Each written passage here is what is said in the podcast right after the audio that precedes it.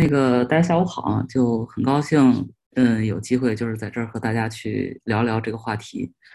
嗯，就其实就刚才我们这个这个外部的这个情况，刚才 Brian 也大概说了一下，就是我们其实现在知道，就是尤其是作为这个技术方面的这些，呃，人才的这个成本，其实现在是越来越高。那其实会带来的一个很大的一个问题，就是说明这个市场上对于这些有我们不说有经验嘛，我们说有能力的这个技术人员，其实这个需求还是非常大的。那么相对于这些大厂能给出非常非常好的这些 package，那么作为一个小的创业公司，那在这种环境下要去怎么做？一般来说呢，就是其实对从我个人经验来说，如果说你这个公司里面呢，你作为这个创始人或者说你的核心团队里面是有一个人有很强的技术背景，那么这种情况是一种思路。那另一种情况呢，就是说我们压根儿这个创始团队就没有这种技术背景。那这种情况下呢，其实谈这个话题是非常非常困难，因为首先都很难去判断他的这个技术人才的水平，或者说他的这个实力。所以我可能会更多的侧重于就是前者的这个情况。那么作为一个小的这个创业公司呢，嗯，其实其实也分两种，一种呢就是说你已经在一开始就是拿到融资了。就是那种，嗯，比较呃根正苗红的这样，比如你走孵化器出来，或者是就怎么样，你有初始资金了。那在这种情况下，你团队里又有一个这个技术背景的人，那么其实就比较好。那么重点会强调在你们要做的这些东西啊，潜在的这个，嗯，就是说未来发展潜力啊，然后你要再加上像期权啊各方面的这种设计，那我觉得其实这个基本盘是有。那么另外呢，可以去就是说把你要做的这个技术上的这些优越性，能够做一个很好的这么一个描述。因为其实作为技术人才来讲，大多数人其实还是在这个工作过程中，他是希望能有提高或者能够继续去成长的，并不是说我只是来这儿去干活挣钱。我觉得这种反而是嗯比较少的。那么你做的这个产品用到的这些技术，是不是有这种发展潜力？其实这个对他们来说是有很大的吸引。换句话说，嗯，如果说在这个资金啊，或者说你在给他的待遇各方面，就是说没有特别夸张的情况下，有没有可能让他去做他喜欢做的这些，包括技术站或者这些设计的这些方案的实现？这个对于技术人才来说，其实是有很大的吸引力。尽管啊，我们都会在讲说，哎，你比如说你和一个很大的这个，比如说你像 Facebook 吧，那我。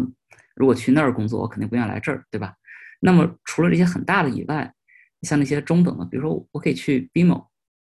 我可以去那儿做个技术工作。但是我为什么要来你这儿呢？是因为你去了像 BMO 这些地方，那么他用的这些技术或者他的这种方案，其实你是几乎很少有能选择的权利，就别人用什么你就要做什么。那么这一点对他个人的这个技术生涯的发展来说呢，呃，也是有很大的影响。那比如说，他就想用开源的东西，那边就想用这个商业的这些，就这个差异其实很大的。所以我觉得在去招募的时候，那么如果说你能给的这个 package 和他们差异不是特别大，我指的特别大，一般来说，嗯，只要不是少于一百分之五十，那我觉得其实都好讲。那么你就可以用你做的这些内容和他自己喜，就是说向往的这个是否匹配，来做一个招募的点。毕竟对他来说，能在一个地方能够很实战的去做一个这个他认为比较好的这个技术站的这个产品，对他自己是非常非常有帮助。但是会带来的一个问题是什么呢？就说当他认为这一个阶段过去之后，那么假定你的这个发展或者你的融资没有达到一个很好的一个新的阶段，那么对他来说，他后续对这个待遇的要求上升，因为他想实现自己的这个想法已经实现了。对吧？那我就想去，就是我已经实现了我的这个想法，我觉得我在这个经验上已经非常非常好的提高。这时候我还是想有更多的这个回报，就是这种物质上的回报的时候，那如果不匹配，也会造成他的这个阶段的流失。但好的一点呢，就是说，嗯，之前的这段合作，这个时间起码是会有的。你不管是半年、一年或者怎么样，那么是给了你充分的这个时间去达到。能否匹配他的这个预期的这么一个过程？那么这是一种情况。那另一种情况呢，就是说你就是想去做一件事情，但是你也没有拿到融资，或者说你就有一点点这个这个进展吧，但是你发现你的这个收入和你能给出来的待遇，距离能够满足他们还有很大的距离的时候，其实这一刻我觉得是非常非常困难的，因为你其实能选择的就不多，比如说能来的或者接受你条件能来的，咱们客观的去想一想。他应该是在技术能力上不太能满足你的需要。那你如果说想非要找特别特别好的，人家是不一定会来。这种选择对我们来说其实是一样的。换个角度去想，你为什么要选择一个看上去没什么前途、给的钱又少、可能条件还很艰苦的？所以在这一点上，其实我的建议是，就不要去花太多精力去找特别特别所谓啊，就是这种成熟的这些技术人员，因为。你们之间不匹配，一定在一起，就像结婚一样，就是这个门不当户不对的话，你这个过程不会特别好，或者也许可以吧，但是会很难。那我给出来的建议是，如果你团队里面也有这种技术人员的话，那其实可以走另一条路，就是培养。这个听上去呢，其实可能也不太靠谱，但是我从另一个角度来去说，为什么这个思路是可行的呢？就是第一。你作为一个这个处境的这种小的创业公司，你资源极其有限，那么你要么快速融到钱，走我刚才说的那个场景。如果不行，那你就务实一点。那你做的这些东西啊，或者是这些东这些怎么样？你需要大量技术人员的时候，你就只去培养说，哎，你就做我们现在技术站内的这些。这样的话，你的培养花的时间没有那么多。然后对他们来讲呢？很多人，比如说他是想来做实习，或者呢他是想就是说入行，听上去可能都是要差很远，因为没有经验，对吧？但好就好在现在的这个技术更迭已经非常快了。我们如果说只是去完成工程化的这个开发，其实对于他们所要掌握的这种时间的学习曲线，没有以往那么久。所以说，无论是想来做实习也好，还是想来入行也好。是提供了一个很好的一个机会，去让你真正接触，并且能够去真正进入到这个工作内容中来。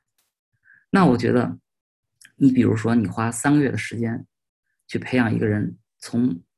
不是很熟悉，但前提是要有基础啊，完全没基础，这个确实是不太可行。让他慢慢的能上手，能去完成一部分工作。因为其实做做技术，大家都知道，你在这个技术实现的整个过程中。你总有一部分工作是属于你设计完之后，就是我们讲叫体力劳动吧，就是这一类的其实是有的。那么可以把这一部分去作为他们来去入入门的这么一个起始的这么一个阶段。那这样对他来说，他有实战，也能积累经验，也能慢慢的去去成长。这个时候呢，就是说他会慢慢的和，就是你的技术团队会慢慢的会比较和谐。就是说你会发现，好像我，比如说五个人吧。干了别人公司可能两个人就能干，但是这五个人他的这个配合慢慢的是成型的，对应的呢，你的这个成本其实也还好，因为毕竟你刚入行，你不可能需求太多，然后你的进度、你的各方面的东西，它适合你那个阶段，虽然也会有风险，说假如他真的很成熟了，他也会走，但他留给你的时间会远远多于刚才我们讲的这种，他只是想来去做一个这种技术站的这种尝试的这种场景。那我觉得这种在我过去的这种接近七八年的这个经历中，我发现是比较好，因为还有一层因素是，当你从别的行业进入到这个行业，并且想去慢慢的去成长的过程中，你还有一些情感因素在这里面，这一部分呢也会增加很多很多的这种嗯稳定性。当然，一个大的前提就是你整个这个项目也好，你的这个呃公司也好，它的发展是正向往前的。那么这一切都是可以带着动。那假如说出现一些其他的问题呢？那其实就其实我也经历过嘛，那就不太好。但不太好的话，就是你在这方面的这个人员流失的情况下呢，其实坦白讲，对他对你也都是一个比较大家能接受的情况，因为你已经提供不了他的待遇，或者说他经过这几年他能找到更好的工作，我觉得这个对大家也不是一个啊不好的一个这个状态。所以，对于一个小的这种，回到主题上，对于一个小的这个创业公司来讲，那其实能选择的路真的不多。如果又想能持续贡献，至少在一定时间里吧，它真的能够贡献出实际的这种产出，然后又能有这种比较稍微稳定，因为你不能说来回变换技术人员，这个其实会带来很大的危险。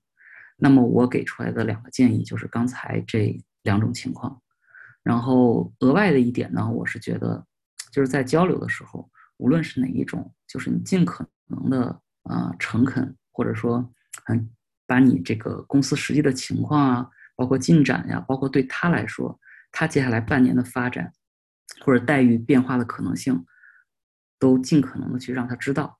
那么，我觉得在这个前提下呢，就是说，至少这个团队的这个嗯健康度，我觉得还是会好。但千万千万要避免一件事情，就是嗯，完全大家在一个黑盒状态下去成长，这个就会有很大的问题，并且嗯。如果说他待一段时间成长走了，那么他带来的是一个比较好的一个结果的话，后续呢，其实也会有其他的人陆陆续续也会加入进来，哪怕他们又是走同样的道路。虽然听上去感觉这个其实和创业公司的这个其实有点不太一致，因为你听上去创业公司是希望我快速融钱发展下个阶段，但话说回来，又有多少公司能这么顺利的做到这一点？那如果做不到要打持久战的话，那我说的这个可能是一个大家可以去参考的一个思路，嗯，大概就是主要是就在这方面的话，我大概的分享是是这些，就希望能对大家有有帮助，啊，谢谢。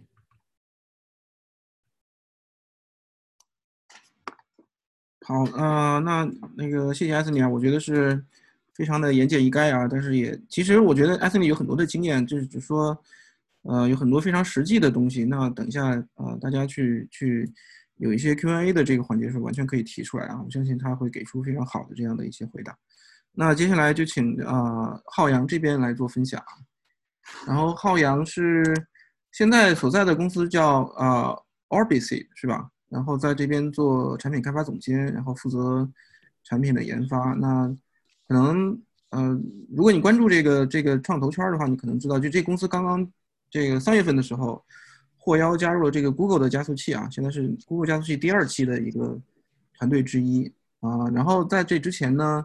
浩洋是多大啊计算机和统计学双专业毕业啊，好厉害。然后在呃 Amazon、Oracle 多家公司曾经担任这个研发主管的职位，呃，这个简历是非常的酷炫啊。我觉得这个也完全可以让他来去给大家做一个自我介绍和分享。那接下来请浩洋这边，好吧？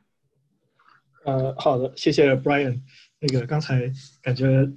有点害，有点羞愧，因为好像其实创业生混了这么久，是吧？就做了那么多事情，但是好像也没有，目前还没有哪个是真的就是做出来什么大的名堂。不像 Anthony，就是馋猫，就很多年前我已经知道馋猫，然后那个黄，我还记得当时我在 DP 上面，然后旁边有一个。黄色馋猫的一个一个车贴着一个磨砂的一个一个色，然后把我给车给超了。然后我从那个时候起，我就对馋猫有很深刻的印象。那已经是很早以前的事情，所以就是我觉得就是 Anthony 的经验其实其实还是相当丰富的。然后他刚才的分享也很 down to earth。呃，那而且尤其是包括他刚才讲到一些关于 co-founder 或者是早早期的这个开发员工这些经验，我其实还蛮感触的。像就找找 co-founder 就像结婚一样这句话，我觉得真的是深有同感。呃，所以就是。就我觉得大家艾特你分享的其实也特别好。那我今天呢，我稍微 share 一下 screen。嗯，我的内容其实可能会偏，就是 Anthony 可能讲 early stage 或者说一开始的时候比较 limit resources 的时候怎么去处理这个团队。那我就会稍微 extend on 他的这个逻辑，就是当一个团队到了一定的一个阶段的时候，怎么样去 scale 一个团队这样子。呃，那可能先首先了解一下大大背景吧，然后。呃，如就是我看群里面，就现在在听众里面，大家可能可以呃示意一下，就是嗯，看怎么说 chat，呃，就是如果有谁是有技术背景的，或者说你会 IT 会 designer 也好，或者是有技术相关的背景的，可能可能能在里面打个一之类的，在 chat 里面打个一之类的。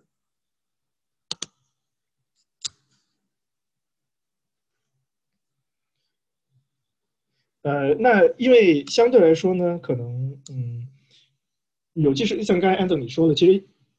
懂技术和不懂技术，在很多事情的处理上面，还挺不太一样的，或者说他不一定懂技术，就可能对这个互联网的整个的行业有一点了解，或者说呃，可能有一些同学估计可能来到这里也是是不是心里有一些创业的想法，然后但是因为自己可能不太了解技术，所以可能也对今天的话题有点兴趣这样子，这个也没有问题。那我其实可以就是稍微 tailor 一下吧，因为我看到也有不少同学打一，但是也有同呃不少不是打一的，所以我估计这个我稍微看看呃 tailor 一下。但我觉得比较关键的呢是我们。呃，后面其实有 Q&A 的环节，所以可能在后面的这个环节里面，呃，有什么更具体的问题，可能会更好的去帮助大家。那呃，大家可以看到我屏幕是吧？OK，呃，那么就是刚才 Anthony，呃，刚才刚才 Brian 稍微介绍一下我的背景，那其实大概大概差不多，就是我是 UT 毕业的，然后之前毕业之后呢，在黑莓啊，呃。黑莓是我的 PY，就我的实习，然后在那待了一年多，然后 Oracle，然后亚马逊这些是我之前工作的经验。然后后来一六年底的一六年中吧，我从亚麻离职，然后就开始自己创业的历程。那我觉得刚才其实艾总也有讲到说，就是怎么样去找一个 early founder 的时候，其实我觉得很多技术上不错的人，嗯，他们可能会在亚麻可能会待一段时间，或者大厂里面会有一些经验，啊，或者在银行里面有一些经验。但是我觉得最终 drive 他们去到 startup 这个路上的。这些经验，这个这个主要是驱动力。呃，其实很多一部分原因是因为这个公司的 culture 或者他自己的个人成长。呃，我个人感觉在亚麻这种大公司里面的话，虽然公司听上去很大，但是呃，做的很多事情，包括无论你是 SDE 的级，呃，甚至你可能是 SDM 就是 manager 啊，但是总体来说，呃，你的 visibility 是有限的，就是你能看到的事情都是在一个大公司里面，说白了是一个螺丝钉。虽然你是 manager，哪怕你是 manager，你也可能只是一个机器的一小部分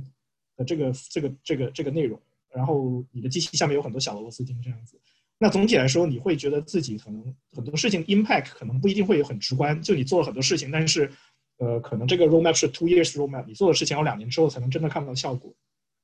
啊，然后或者说你甚至在银行，呃，银行第一它用的技术很旧很旧，第二呢就是啊，no offense to 银行，但是是这 that's the fact。然后第二呢，也是呃，银行里面也有很多 culture 的问题，呃，很多时候你想要做一些事情，并不一定就是你想要做就能让你做到，或者说也有很多 you know politics 啊各种各样的因素。那所以其实很多同学可能呃在这些地方经历过之后，其实可能会更希望有一些自己的 impact。那所以这个时候像我的话，可能就会选择自己创业，或者是加入一些比较 promising 的，或者比较我很有 interest 我很很有兴趣的一些创业公司。那所以当时呢，我就出来亚麻出来之后呢，呃，后来第二个公司叫 Futura，现在第三个公司就 Orbis，呃，然后前两个公司我都是主要做 CEO 的职位，呃，当然一开始肯定也是 CEO、CTO 了，CEO 就是 Chief Everything Officer，也扫地也得干，对不对？然后后来呃，慢慢我到了 Orbis 之后，我就跟我的那个呃，我们现在 CEO 就说，我现在不想做 CEO 了，因为 CEO 很烦，很多事情要干。我就想 focus 在 technical 这一块然后所以我现在主要就是做那个呃 engineering，就 director of engineering。然后呃与此同时呢，我在硅谷的一个孵化器 Founder Institute，啊也做做呃做方孵化器的导师，还有在 computer science 的 department，就 U of T 的这个计算机系，还有 U of T 有一个孵化器叫 Hatchery，可能有些同学了解的，就是我在这里面也是他们的导师。呃，创业导师更多的是从产品或者说 engineering 的方向来给各个各个公司。或者各个 startup 来给一些建议这样子。那今天我主要就是可能先讲一讲，就什么时候，就是刚才 Anthony 讲的一个一个一个 stage，对不对？那从那个 stage，当你到什么样的阶段的时候，可能开始要考虑就是 scale 你的 engineering team。然后可能在那个阶段，其实你可能也需要很多时候去 go back by step back 去想说一个 engineering team 是要干嘛的，一个 team 究竟是什么叫一个 engineering team。然后第三，我可能也分享一下我一些经验，就是怎么样去 lead 一个 scaled 的一个 engineering team 吧。那第一个就是什么时候是对的时候，呃，很多时候呢，就是我们做开发，继续开始创业的时候，想法很多，对不对？很多事情想要去做，然后这个时候我们可能没有那么多开发的人，呃，可能只有 CTO 一个人，甚至，然后有时候你可能 CTO 叫来两个朋友，或者反正大家朋友拉朋友，对不对？可能就有一个小的 group，啊，那这个时候当然是 early stage，就是你想做什么的时候，其实 largely depends on 你想要做什么，呃，但是呢，到某个阶段的时候，你可能会真的是有一个产品是。呃，或者说你这个产品的 MVP 呃上线了，或者说已经做了很多的 user research，那接下来这个时候呢，呃，你的很多的这个产品的这个未来发展的方向可能已经可以比较比较明确了。例如说，接下来六个月你大概能知道你的产品大概会怎么样发展，嗯，然后呢，你也知道你这个产品可能，呃，我们叫 product market fit，对吧？PMF 就 product market fit，就是你这个产品有一定的市场，能够有一群消费者去用它，能够去有支付的意愿去使用你的产品的。啊，这个时候你不一定是已经达到这个阶段，因为这个阶段可能其实还挺 challenging 的。但是你可能已经有一个路，你可能已经知道这个 path to success，就是你大概知道你这个方向发展下去是 OK 的。然后呢，你的 backlog 里面，就或者说你接下来要这个六个月里面要做的这个 roadmap，很多的想法其实是来自于客户的反馈或者他们的他们的需需求，啊，不再是说我们 CEO 或者 CTO 拍脑袋说，哎，我们今天加这个吧，我们明天做这个吧。就很多时候，创业公司早期的时候没有那么一个具体的产品的，呃，没有或者说它用户量不大，或者说它没有做足够的这个 user research 的时候，可能很多的功能只能靠我们的呃 CEO 或者 CTO 想去想象，啊，或者说这个产品一开始就是他们自己心里想要做的事情，那所以他们就带着自己的想法去做这个事情的时候，就会把他们的功能带进去 development 里面。那么，但是逐渐的，随着越来越多、越来越多的人去用它，或者你们收集到越来越多的这个 feedback 的时候呢，你们的 backlog item 其实就是有更多的这个真实客户的需求。那么最好呢，也是最好呢，也是说，当你们已经 raise 了，或者正在 raise 这个 pre-seed 或者 seeding round，就起码就是说 five hundred k 就大概五十万左右这个这个 funding，你们大概是能够 secure 了之后呢，我觉得这个时候你们开始去考虑 scale 了，因为之前大概一到五个 developer。很多时候，像刚 Anthony 说了，呃，可能是一个人来人往的时候，因为你可能 CTO 过来，你给他一些 shares，但是不可能每个人都给他 share，所以有些人可能真的就是 volunteer，或者是你可能多大，或者是学校刚毕业出来，可能找工作不是很顺利，这个时候你可能呃可以把他招进来，给你做一些各种各样的工作，这种 junior 的人，啊，又或者说有些人可能就是纯粹对你的想法很有兴趣，但是他可能没有办法 full time，因为你没有办法 afford 他的 salary，这个时候他只能 part time 给你做。那这些时候的时候，你没有这个资金的去呃去做这个事情，或者说你做的事情不是很确定的时候呢，呃，这个时候你不需要想太多怎么去 scale，对不对？但是到了这个阶段，就是大概这这个上面有五点，就是可能比较清晰的达到这个阶段的时候，你可能就开始要去想说怎样去 scale。尤其是你们做 pre-seed 或者 seeding 的 fundraising 的时候，你们往往需要 build 你们的这个 funding 的 strategy，就是例如说我为什么要五十五百 k，对不对？我这五十万我要怎么花？那肯定这个时候你就需要去 plan，说我的 headcount 是什么，我要招多少 engineer，要什么 QA 有多少个，整整个 team 是什么样子？这个时候你需要有个 strategy，那这个时候你才能去 justify 说你为什么需要五百 k，对吧？那所以这个时候就是相对来说你是开始要去想怎么样去 scale。那么接下来第二个问题呢，就是当你需要 scale 的时候，你开始要想的就是说我需要一个什么样的团队，或者说这个团队需要什么样的职位在这个事情上面。那其实我们大家说到 engineering team 或者开发团队，想的首先就是开发，对不对？就是感觉好像除了开发这个团队就没不需要有别人了。其实这还是一个挺不对的一个 mindset。呃，我们首先可以就大家同很多同学都对 SDLC 有一定的了解的，就是我们软件开发的这个流程。呃，那其实在这里稍微给那些呃给给 business background 的人或者不是 technical background 的人稍微就 go through 一下这个流程。呃，SDLC 就是 software development life cycle。我们现在看到这个图呢，稍微可能跟，例如说你去 Wikipedia，呃，可能会稍微有点不一样，因为这里稍微我自己加了一点 spice 进去，啊，但总体来说呢，从中心这个地方就是 business value proposal 这个地方，就是 CEO 也好，或者说你的客户反馈也好，呃，或者说想要做一个事情，但是他们想说的做的这个事情，可能是第一，呃，是不一定是真的能给你带来 long term 的 benefit 的。第二呢，可能这个事情它有有多难，它的需要多少的 effort，呃，它能给你带来是 me。是 short term 的 intermediate 还是 long term 的一些 benefit 呢？这个时候这个 proposal 并不清晰，所以它从 proposal 里面，它首先会去到 requirement definition 这个圈圈。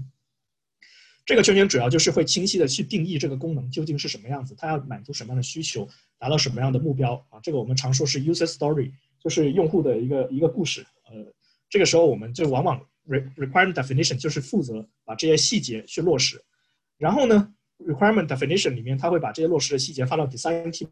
design 就是 product design，就是产品的设计，就是传说中的 UI UX，对不对？那这个时候 design team，我看到刚才有有呃 Kelly 应该是 designer，那其实应该比较了解这一点，就是 design team 往往会跟着这个需求，呃，去做相对的这个用户的这个调研，然后最后得出来一个呃一个 user research 的一个，就得出来一个 user experience 的一个具体的设计。那这个设计它的 deliverable 就是一个很很清晰的一个，像 Figma 或者是 Envision 这种常见的软软件上面，它会把整个流程全部准备好，然后相对的这些 assets 就是网站的什么图片呀、这些 icon 啊这种东西也会全部在上面准备好。然后其实这个时候才是真正的开发的环节。那开发的时候就是呃，肯定就是根据这个设计，对不对？拿着这个 user story，拿着这个设计，然后开发，然后写代码的人就吭哧吭哧把这个代码给吭出来，对不对？然后这个吭出来之后呢，它还不不完，它不能算我结束了。这个时候接下来是测试，因为我们需要 make sure 的两点，就是第一，这个 developer 写出来代码，他做的事情真的就是我们 business requirement 要做的事情。他不会，他不会出现一个情况，就有时候会出现一个情况，就是开发呢。他拿着这个 user requirement，他的理解，因为他毕竟不是 business 那边的人，他可能对一些事情的理解跟 business 的人的理解并不一致。那所以他可能会做出来一些事情，就是并不完全是我们真的要他做的事情，他可能加了自己的想法进去。那这个想法有好有不好，对不对？但是可能会出现一个问，会出现一些问题。所以这个时候 QA 的一个很大的职责就是 make sure 你做的事情是你要做的事情，而不是自己最后搞了一个别的东西。然后第二个 QA 要做的事情呢，就是 make sure 你没有 bug，对不对？所以很多时候，可能很多人想 QA 就会想哦，把那些抓虫、把 bug 抓出来就可以了。但其实并不是的，呃，这个只是 QA 的第二步。QA 的第一步，首先要确认你做的事情是对的，而第二步才是你做的事情是没有问题的，就是没有 bug 这样子。QA 完了之后呢，接下来就是 release，呃，那这个时候就是发布，对不对？就是你的代码要最后发布到生产，呃，发布到生产环境上面。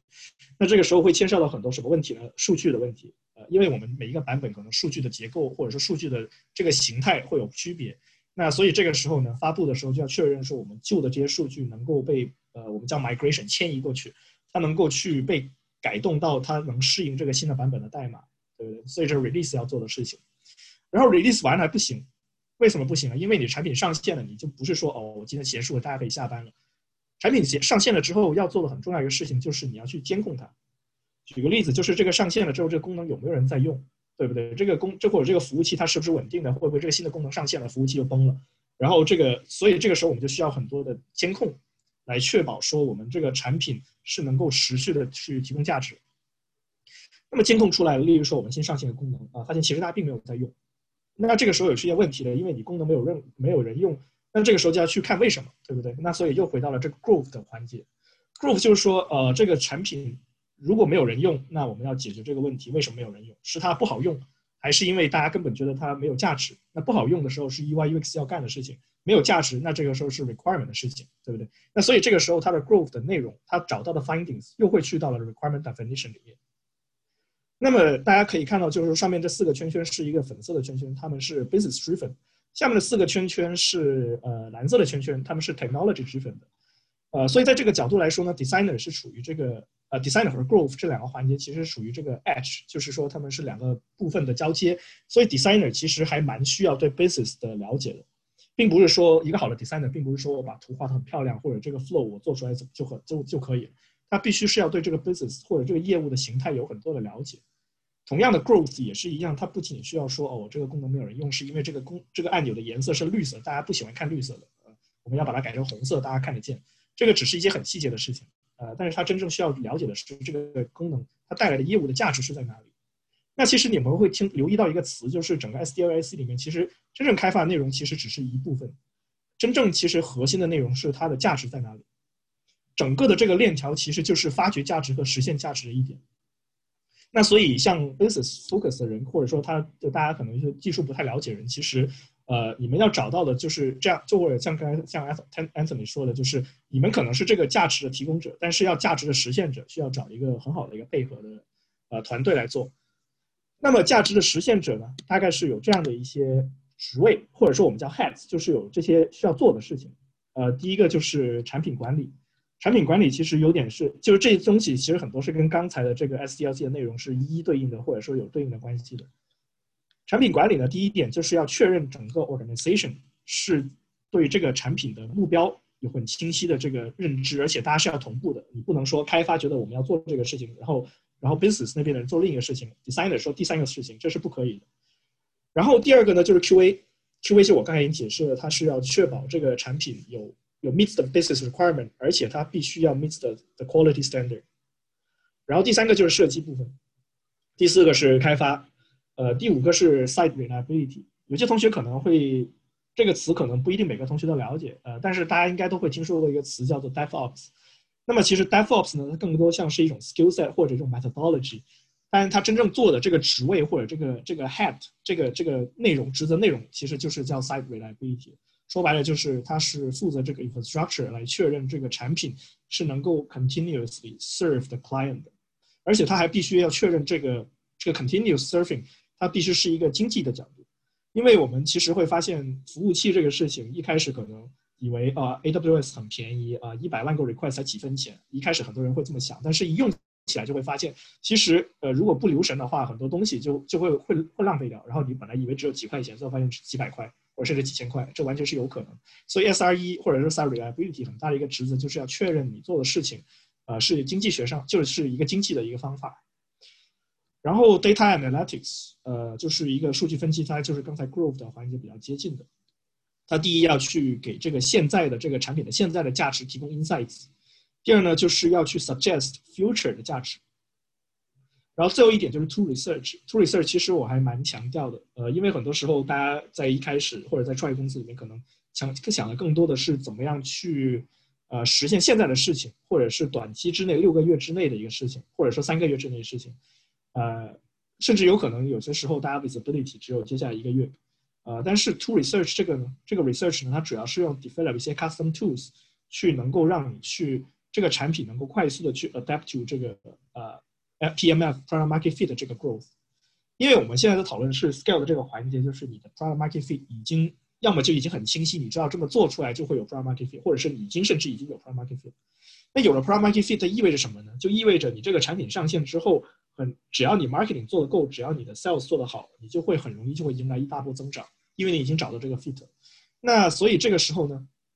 呃，你的产品如果没有准备好，那上线的时候你的 growth 就一下子会被卡住，因为你的服务器不到位，或者你的技术上面有很多落后的东西，啊，或者说它并不是能很能 scale 的一些东西。所以 to research 其实我还是蛮强调这个职位的。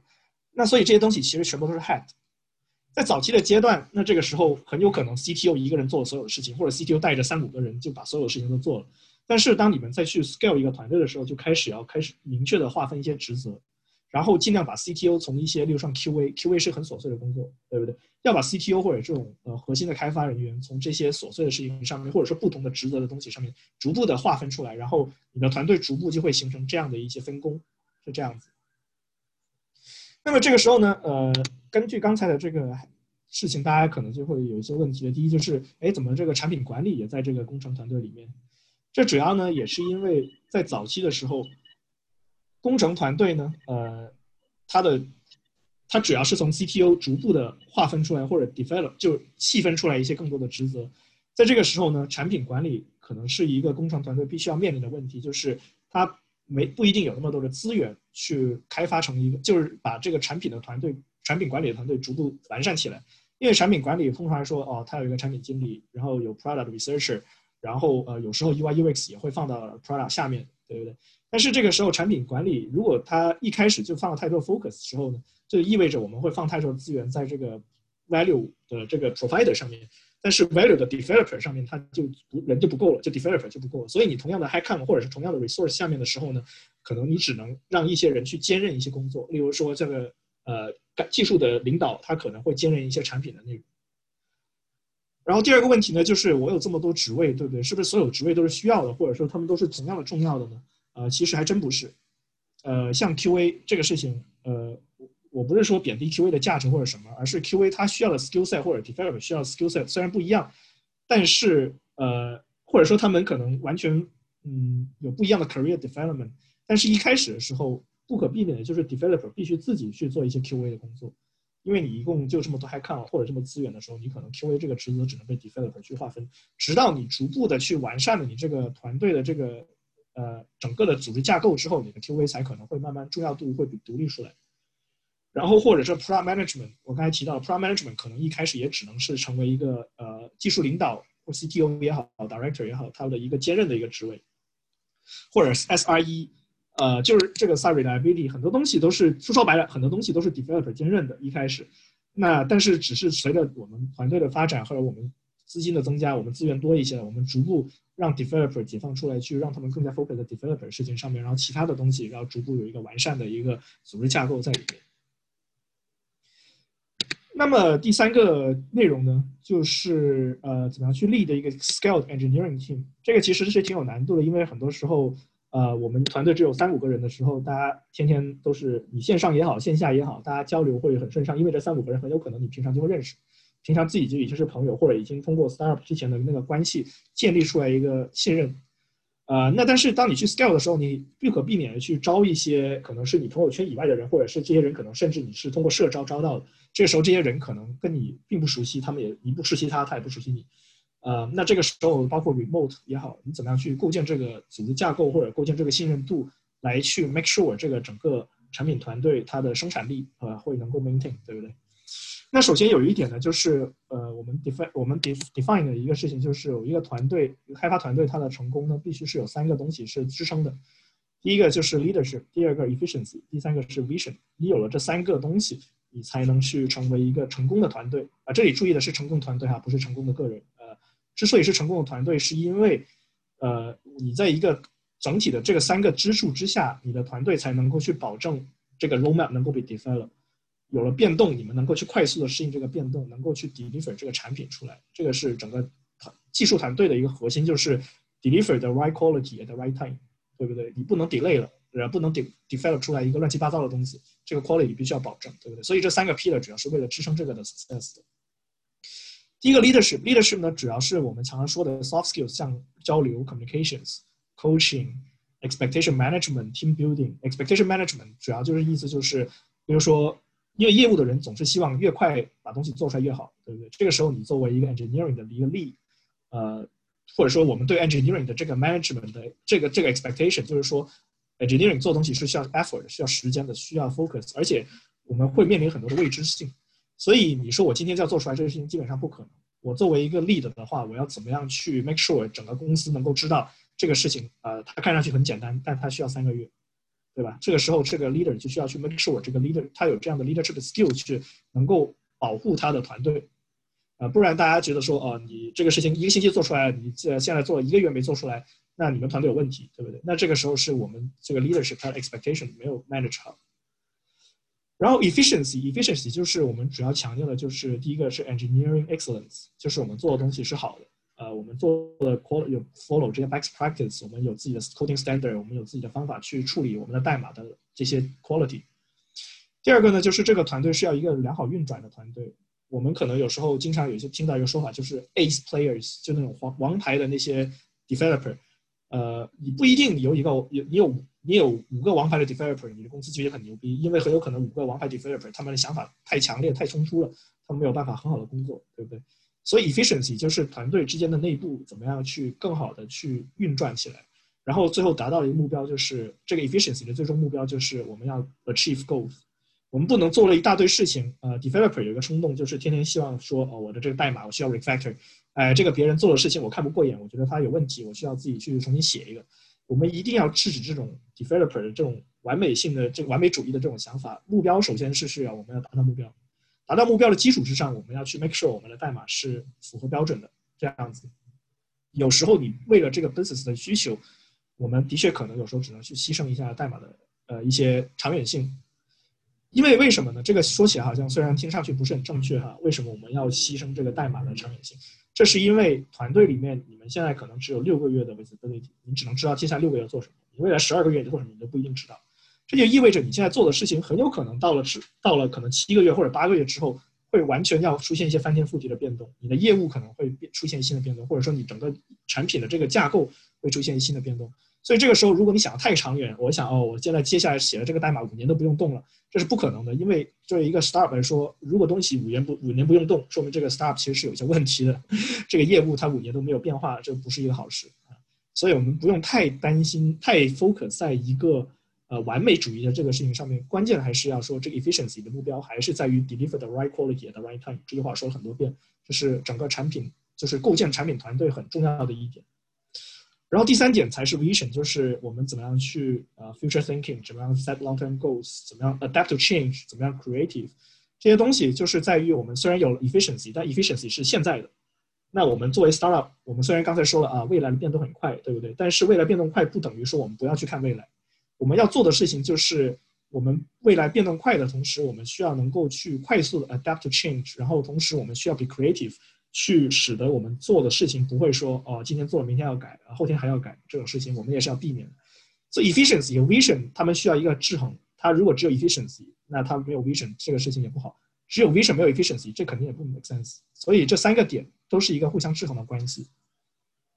这个制衡是这样子的，在早期的时候，或者说 pre PMF，就是在 prime market 之前的时候呢，可能大家会 focus 更多的是 leadership 或者 efficiency，就是强调的更多的是我们怎么样把东西做好，或者把这个东西做出来。但是等到了一个 mature stage，或者说在 PMF 后期的时候呢，这个时候你想更多的其实反而是 vision 和 leadership 的问题，而不是 efficiency。因为你的 efficiency 已经通过前期构建出来一个良好的 process，或者你没有良好的这个 agile 的 methodology，你没有自己的方法去运行这个团队了。那这个时候就需要你把目光放得更长远一点，就需要去 plan 说啊，你现在这个事情可以满足这个行业，那但是很有可能你们接下来的三两三年一两年的时候会出现另一个行业。呃，或者 the the client，那所以这个时候你们就开始要考虑的就是这个 vision 的问题，就是怎么样去让你们的产品更加能够去更适应这个 PMF 的这个 growth stage。那所以这个时候就会出现就是不同这个三个 pillar 在不同的阶段就会有这三个可能一个 focus 上的一个变化。那么最后一个建有一些建议就是呃，就刚才说的东西可能有点 high level，或者可能有点是理想型，或者说就是一个概念性的东西。呃，现在有几个比较。实际一点的 suggestions，第一呢，就是这个技术团队在现在这个阶段在 growth stage 的时候呢，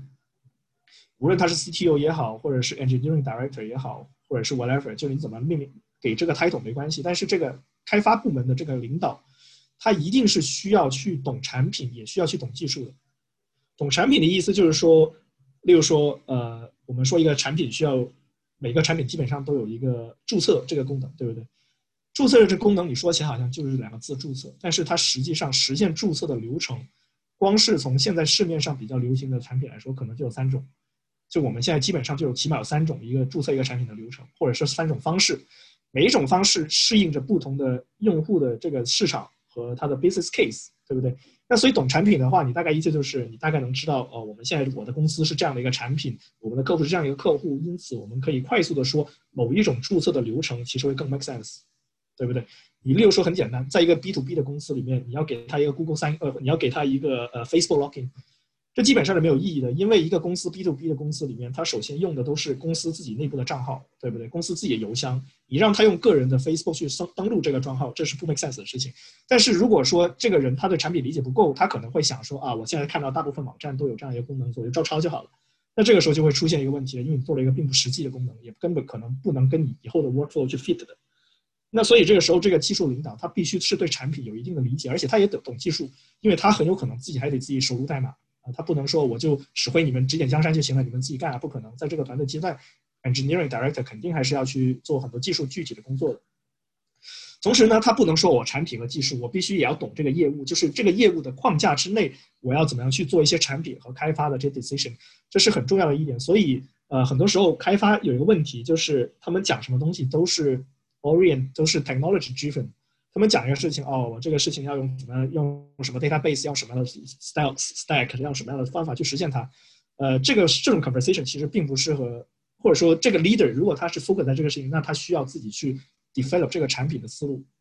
他需要自己去更多的往技术开发以外的事情要去关注这些内容，要更多的从产品的角度和业务的角度去思考这个技术，而不是只是说说我技术上想要这样去做，我就这样做。第二点呢，就是招人的时候呢，呃，可能很多同学觉得，呃，我现在，呃，比如说我拿着十五万这个 budget，对不对？我可以招三个五万的人，或者可以招两个七万五的人，或者可以招一个十五万的人。在这种 decision 的时候，一定尽量去 go through 一个十五万的人，就是一个 senior。你能招 senior，最好能招 senior，哪怕他一个人，因为一个好的 senior 一个人顶十个。他不仅仅是因为说他更加 senior，也是因为在刚才这些 hat 里面。他能够去更多的去 cover 更多的 head，而且他有更多的经验去 make the right decisions。所以这个时候呢，一个 junior 可能他的 decision 并不对，或者说他的 decision 只能是一个很很差的 decision，versus 一个 senior 会有一个呃很好的 decision。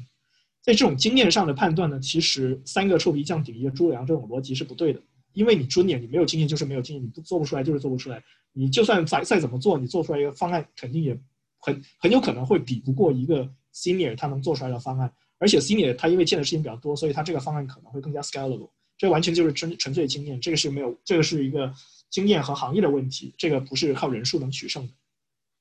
第二呢，就是你管理一个人和你管理三个人，其实 effort 是完全不一样的。因为你现在可能不是一个人，你可能是招五个五个 senior，versus 你可以招十五个 junior，对不对？但是你十五个 junior 的管理的 effort 和你需要给他们 focus，你需要很多去 coach 他们，给他们很多的 growth，给他们这个很清晰的一些目标 KPI 去做一些很多，甚至很有可能会做一些 micro management。呃，你作为 junior 你没有办法，你必须要这样去做。但是对 senior 你可能就是事情就很简单，你给一个 j 你给一个 j 啊，你给他一个 task，他就会给你做出来，而且肯定能做得好。这 senior 和 junior 有很大的区别，所以你有这样的能力，你有这样的资金，你尽量去招一个 senior。呃，你就是尽量在你的这个资金范围之内去招一个尽量 senior 的人，他可能要的价可能会最高。呃，这个这种事情其实我觉得不需要省钱。嗯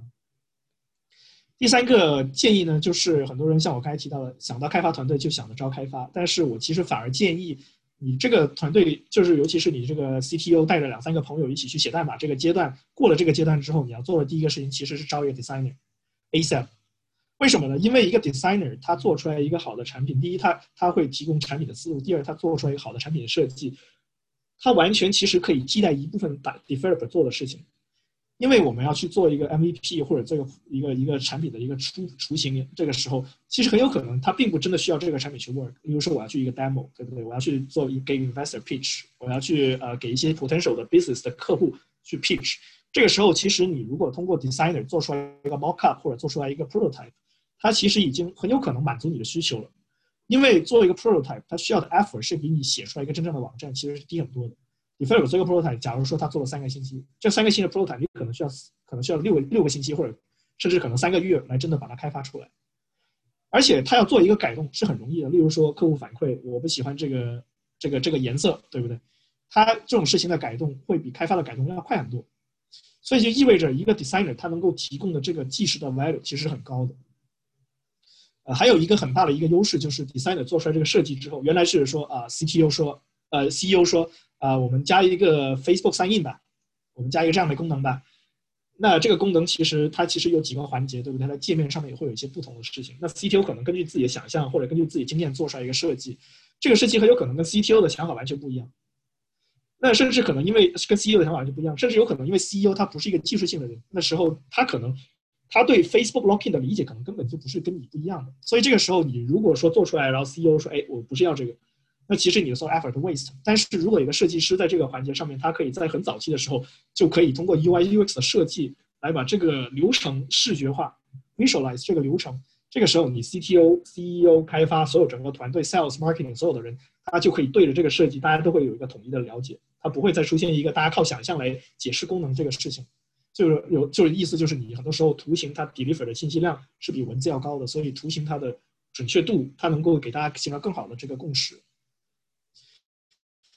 就是刚才我也提到了，开发往往是有一种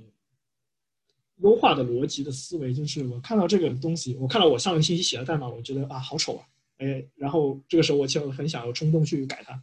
或者说他看到一个别人写的代码，或一个 senior 看到一个 junior 写的代码，他会觉得哎呀这个东西不是很 make sense，或者说这个东西，哎你的变量命名怎么这么奇怪，是吧？你竟然用 i 来命名变量，对不对？你起码给个 index 啊，那这个时候可能很多人就会想去改，在现有的基础上去改代码。或者说有些人觉得，哎呀，我们现在呃用 EC2 不好，我们可能要想想用 Lambda，就是 AWS 提供的一些更多的功能，对不对？呃，但是很有可能 EC2 现在已经能 work 了，你的 Lambda 可能想的是，哦，五五个月上线之后，如果用户暴增啊，那我的 EC2 handle 不了，我就需要用 Lambda。但是其实很有可能这些东西都是你想象，很有可能用户并没有暴增，或者用户暴增了，你其实 EC2 也不会出现问题，对不对？很多时候我们很多 decision 开发的 decision 很多时候是呃。要去要去好好的 balance，就是一个 premature 的 scaling，其实并不需要。我们需要的是一个弹性的系统，但是我们不需要把这个问题复杂化。所以这是很重要的一点，这个其实很考验经验和想法了。就是我们要提供一个弹性系统，而不是把问题复杂化。这一点，呃，是需要很多的经验在做的。所以这也是为什么我说要招一些 senior 的人，而不要招一些 junior 的人。第五点呢，就是例如说你 raise 了五十万。或者是你甚至有时候 raise 了三百万，举个例子，你会觉得你有很多钱，然后可能一开始你就有点，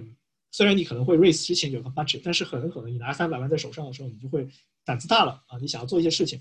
但其实你要理解的是，钱真的很少的。你虽然有了三百万，实际上用起来跟你的计划永远是计划是完美的，实际用起来肯定你的三百万原来想一年，很有可能你半年就会发现，哎，钱怎么没了，或者说钱这个怎么去的这么快。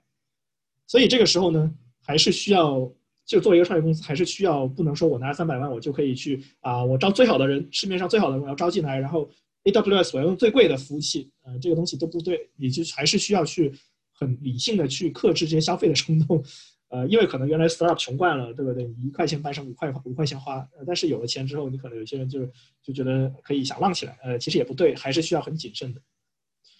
第六点呢，就是 diversify 你的团队，这个甚至意思是什么呢？就我们之前招人的时候有一个很大的一个 challenge，啊，因为我们有国内的客户，所以我们招人的时候希望招一个能说中文的一个开发。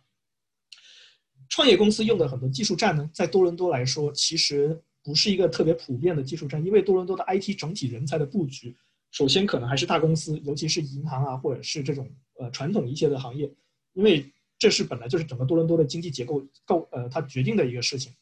那所以很多这样我们在创业公司里面用的技术栈，可能在整个行业里面其实并不是主流。所以这个时候，如果我们眼光只盯着中国人，我们当时招了很久都没有招到我想要的这个 senior level 的人，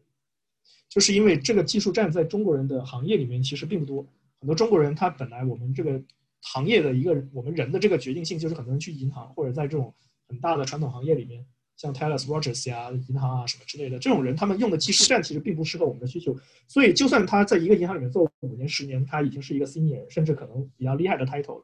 他不一定说明他适合我们。所以我们说 diversify 团队的时候，意思就是把眼光放了，比如说各种不同的人种，甚至不同的性别或者不同的这个。人员的来来来源，其实我觉得都是应该去做的事情，不能说因为我们是中国人，我们想要去，呃，就是团队是有中国的客户，我们就需要啊，完全就是要中文。我们需要解决的是，我们有中国的客户，但是需要构建一个开发团队是能够不用中文也能去开发的，这是我们要做的事情。但是不，而不是说我们只能招一个中国人来来做这个事情，因为中国人在创业公司的 resource 上面其实挺有限，或者说要招，尤其是这种 senior 的人，其实挺有限。所以这是我一些比较经验上面的分享。那这个也是最后我要讲的所有事情了。那接下来因为应该是有 Q&A 环节，所以这个可能理论上的东西怎么样去落地，或者说一些大家可能更实际的想法问题，我们可以在后面来讨论。大概就是目前我的分享就是这样子。啊，非常感谢这个嗯 浩洋啊，我觉得接下来就是咱们这个提问环节，然后。嗯，大家有什么问题的话，可以那个取消静音，然后直接问啊。我有一个小问题，就是关于 designer 的问题，想问一下。这个浩浩洋是吧？想问一下。然后我的问题就是，刚刚在你 present 的时候，你有提到说，一个 designer 他不光只是需要把这个东西做得好看，这个东西做的可以用，但他最重要的是他要了解这个 business。我想请你多啊，我想请你 elaborate 一下这个观点。然后，如果有一个好的案例可以去啊，怎么讲，就是啊，translate 的 idea 的话，我非常 appreciate。呃，OK，呃，首先呢，就是他要对行业或者这这个业务有理解，是因为。呃，我们 designer 他有，就是也不是我们 designer，我个人其实不是 designer，我不太会用 Sketch 这种这种工具，所以我只能只能从我个人跟 designer 合作的经验来来讨论这个事情。呃，就是 designer 他们的思路其实，例如说遇到一个问题，他们可能会参考很多的网站，或者说去看一些呃别的公司，例如说我们要做一个 TikTok 一个系统，对不对？假如说我们要做这个事情，那这个时候可能会去参考现有 TikTok、Facebook 或者是所有类似的行业的事情。呃，但是这个时候我们很重要的一点就是，我们这个产品 serve 的 client 是什么样的 client，其实对我们整体的用户体验是有很大的区别的。呃，一个呃，我要想想一个例子，但是这个例子可能有点太 specific 到我们之前这个行业上面，可能呃，哦，我 OK，我举个例子吧。我们之前我有一个我有一个公司是类似外包公司这样子，所以我们的 client 就是各种各样的人都有。呃，那所以就是我们一开始，我们设计师就是他等于基本上有一个固定的流程了，就是用户注册是这个流程，用户 sign in 是这个流程，啊，这个基本上没有什么问题。但是这个就是有一次，就是这个客户呢，他是一个 B to B 的客户，我们也有一，就我们客户总体都是他们的提供的业务都是，呃，给 consumers，例如说他们就做会，我们这些客户会有一些呃教育行业的客户，他们就想做一个 portal 给他们学生去用，嗯。然后我们来了一个客户，他们是企业内部的一个客户，他们就是需要有一个内部的一个流程去做一些呃 machine learning 的一个工流程，就等于说他们需要有个工具，有个 dashboard 去做他们的这个事情，就怎么样把数据可视化呀什么之类的东西。那这个例子其实刚才我已经有点像是 touch on 的，就是我们在做 B to C 的客户的时候，我们这个 sign in 的流程，sign in 的时候，其实老实说，这个客户他是做学校的，对不对？他对 sign in 的事情一无所知，就是啊，我怎么样去 sign in，对不对？大家想到的就是我有一个邮件就可以 sign in 了。那但是我们就是说，呃，经常会问说，哎，那你需不需要 Facebook sign in？这个时候他想一想说，呃，需要。这个时候他又想，然后又说，哎，我们需要微信各种各样的 sign in 的方法，就是我们就是呃呃。呃，single sign on 嘛，就是这功能，就是它除了说邮件之外，还有很多的功能都可以去 sign in。那所以我们设计师他做的所有翻译的流程，或者他所有的经验，或者他参考的网站，其实都是这种 B to C 的网站，就是一个用户怎么样通过各种各样的渠道去尽快的能够去进入系统里面，减少这个 sign in 过程中的这个 friction，对不对？就是怎么样，你最好最好的就是你一个进键点击过来，你直接就能进去了，这是最好的一个流程，对不对？但是到了 B to C 这一点的时候，其实。我们最后支付我们的这个产品的人，其是这个公司，而不是这个真具体的用户。意思就是，我们这个 data science 是用 data scientist 是用我们产品的人，但是他并不为这个事情支付，支付的是公司。公司关注的更多的是怎么样去更好的去 visualize 这个事情，降降低他们的，再提高他们的效率。那么这个时候，这个 data scientist 他可能会说啊，我这个 sign in，呃。就是我其实首先我作为公司，我肯定是不能用 Facebook sign in 的，这我刚才也讲过这个例子。那所以这个时候他必须只能用公司的这个 sign in。那这个时候你这个这 designer 他做的事情他就就我们一开始没有完全没有意识到这个问题，因为我们已经 we have done so many signings 都是用这个方式，所以当我们一开始去做这个事情的时候，designer 并没有完全的意识到这个 difference，他就直接把这个流程就带过去这个设计里面。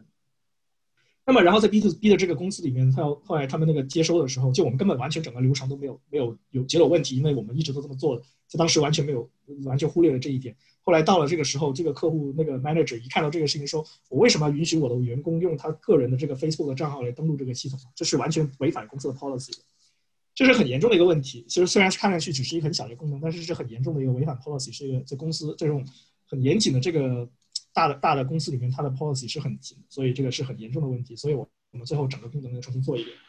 这当然其实有一点是 product manager 的这个功能，但是很多时候其实 designer 他也算是就我们这种小公司或者小团队里面的时候呢，designer 其实也兼任了一部分产品管理的这个功能。就是这个功能怎么去实现，很多时候他会有更多的话语权。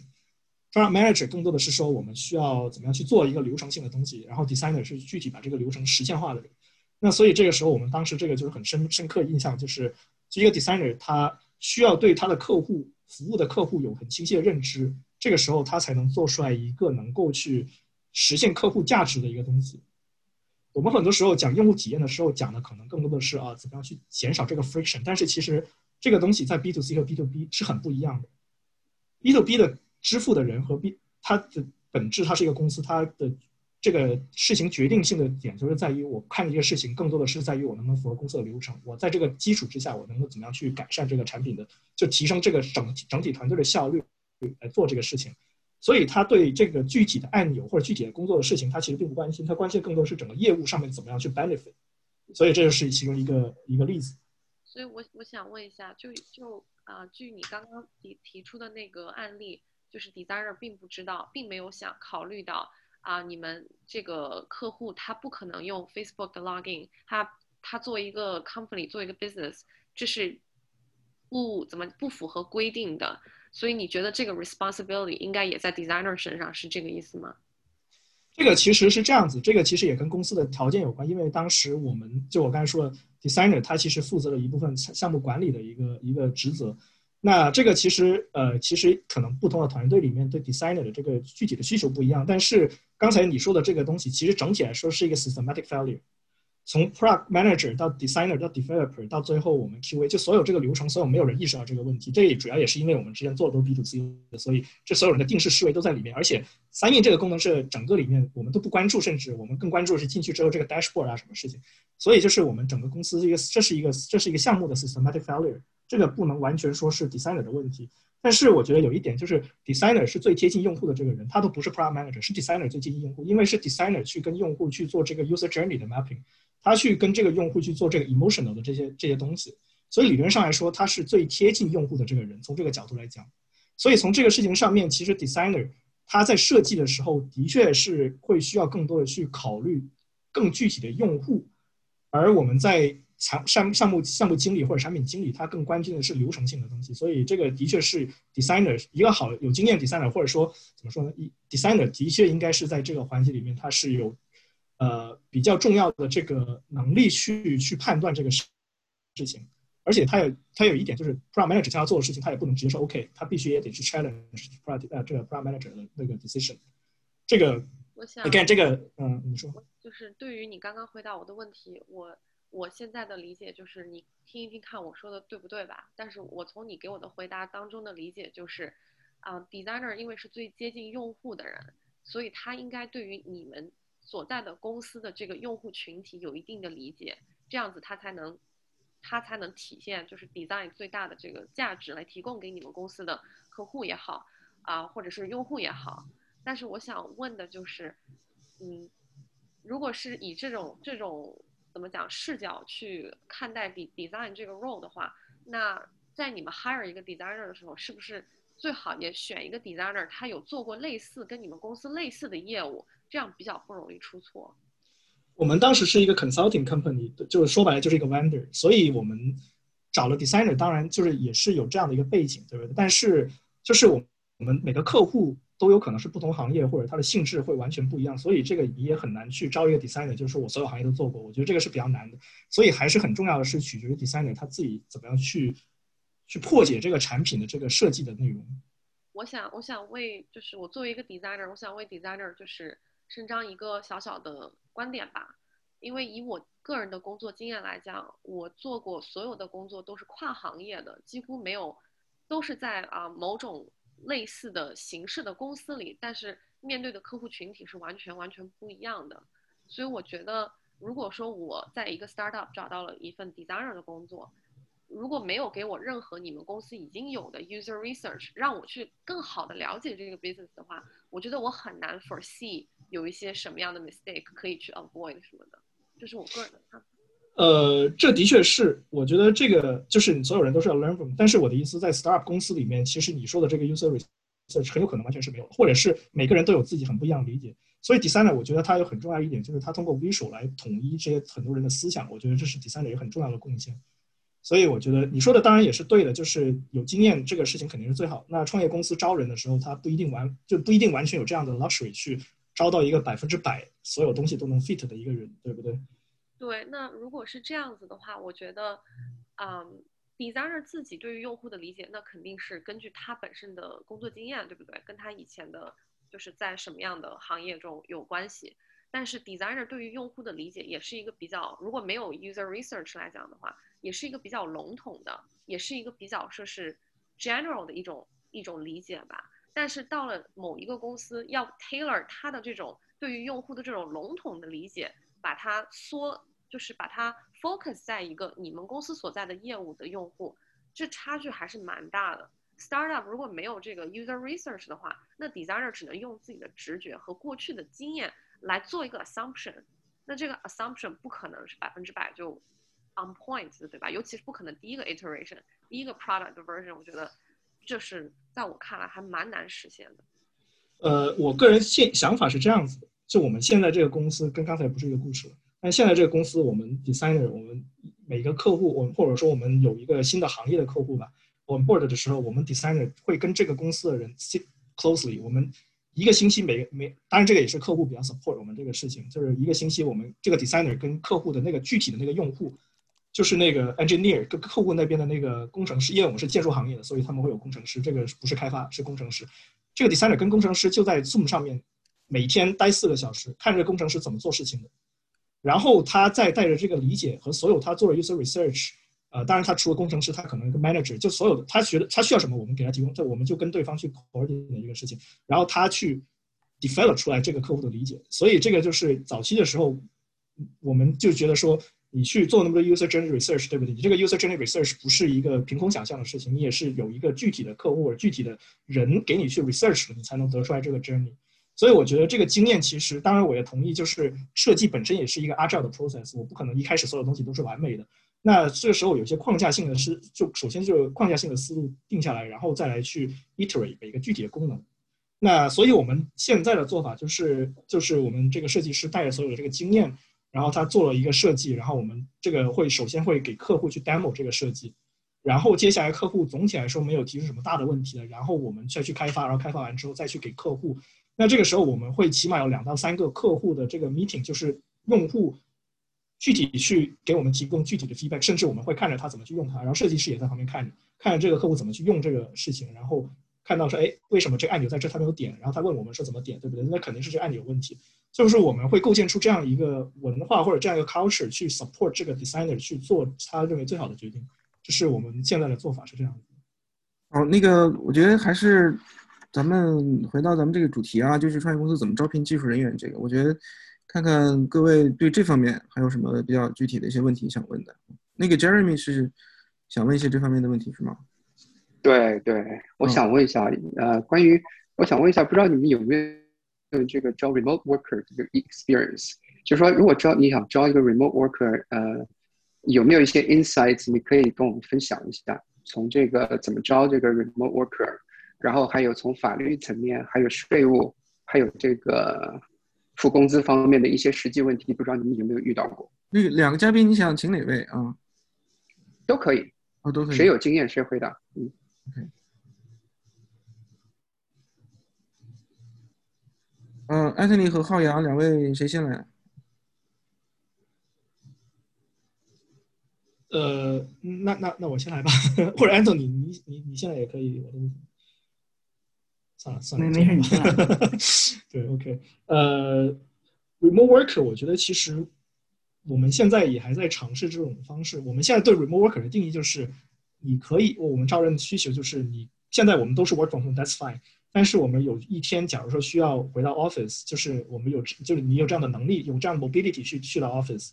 呃，所以我们现在招的人里面有住在 one 的，住在反正整个 GTA 哪儿都有，还有 Waterloo 的，就这个都不是很大的问题，就是我们只要。就是我们本来说好，就是这个事情要回来，就就只能是这样去定。那我们整个的 hiring process 其实全部都是 remote，现在工作流程也是 remote。那但是大家都在 Ontario，所以你说的这个税务的事情还不是特别的成为一个问题。但我们其实，我个人其实不太建议，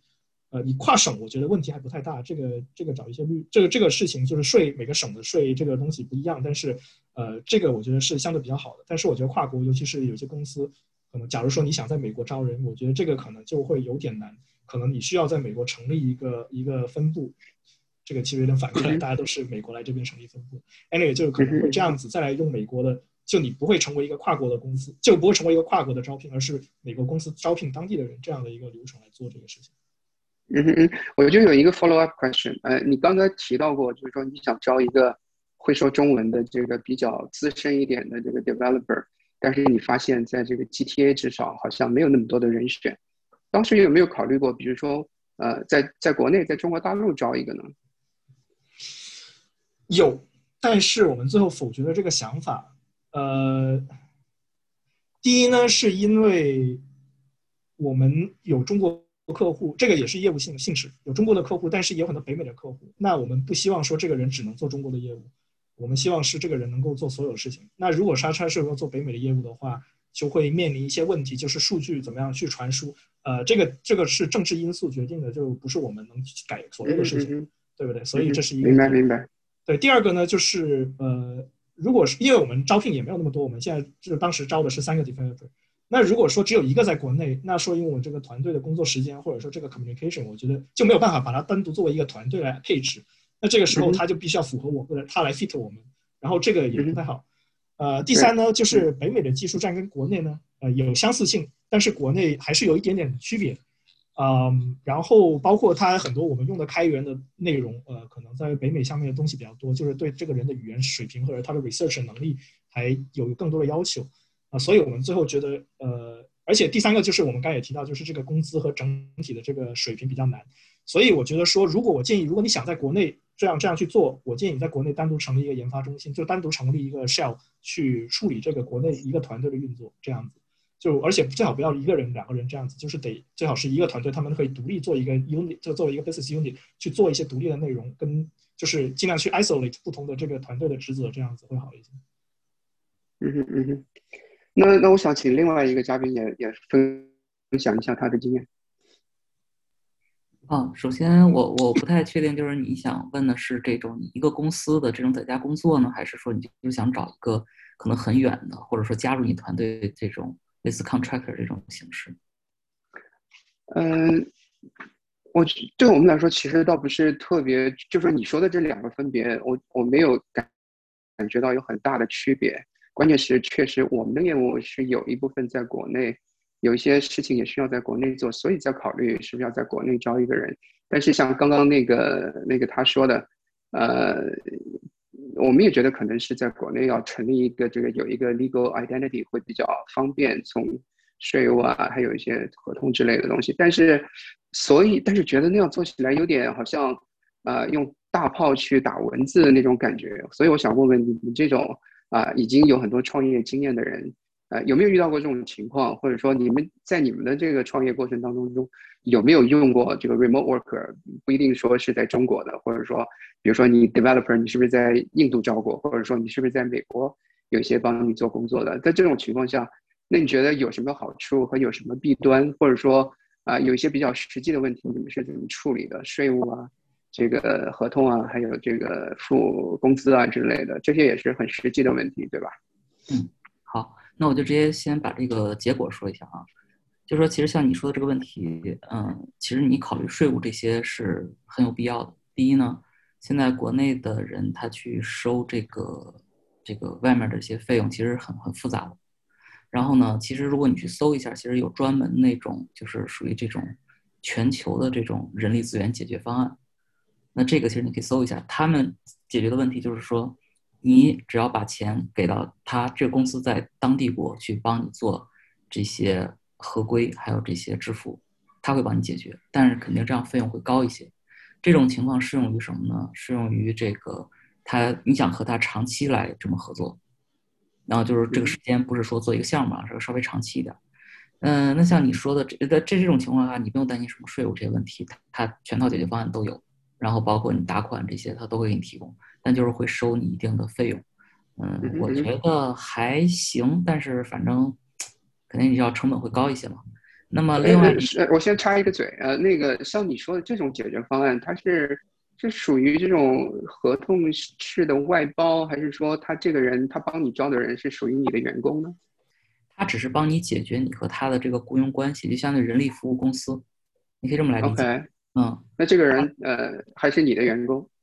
是不是你的员工？这个你要看你怎么去界定。你如果是你的员工，你会给他在这边会有正式的这些就是合同吗？如果没有的话，那你就走这个第三方的这种服务服务协议去完成。所以你来这么界定，其实是看你想怎么去界定。嗯嗯嗯，好，呃，你你接着说，你好像还有第二点。嗯，然后呢，就是像你说的这种情况呢，坦白说，嗯，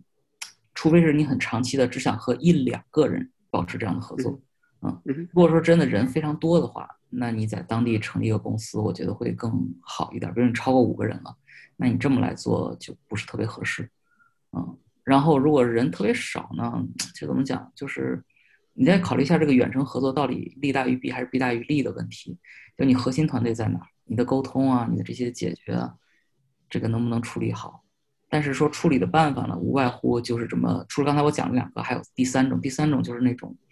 呃，给你做一个项目，一一次性想个办法把钱给到他，他怎么收，其实他自己去想办法。那这个就这个项目完了也就完了，这个也就仅限于这种单个的这种合作者。啊，基本上比较常见的就是这三种情况。但从我个人来说，我是觉得，你除非在那边要加大投入，或者它有什么很大的特殊性。不然的话，就其实还是风险还是蛮大的。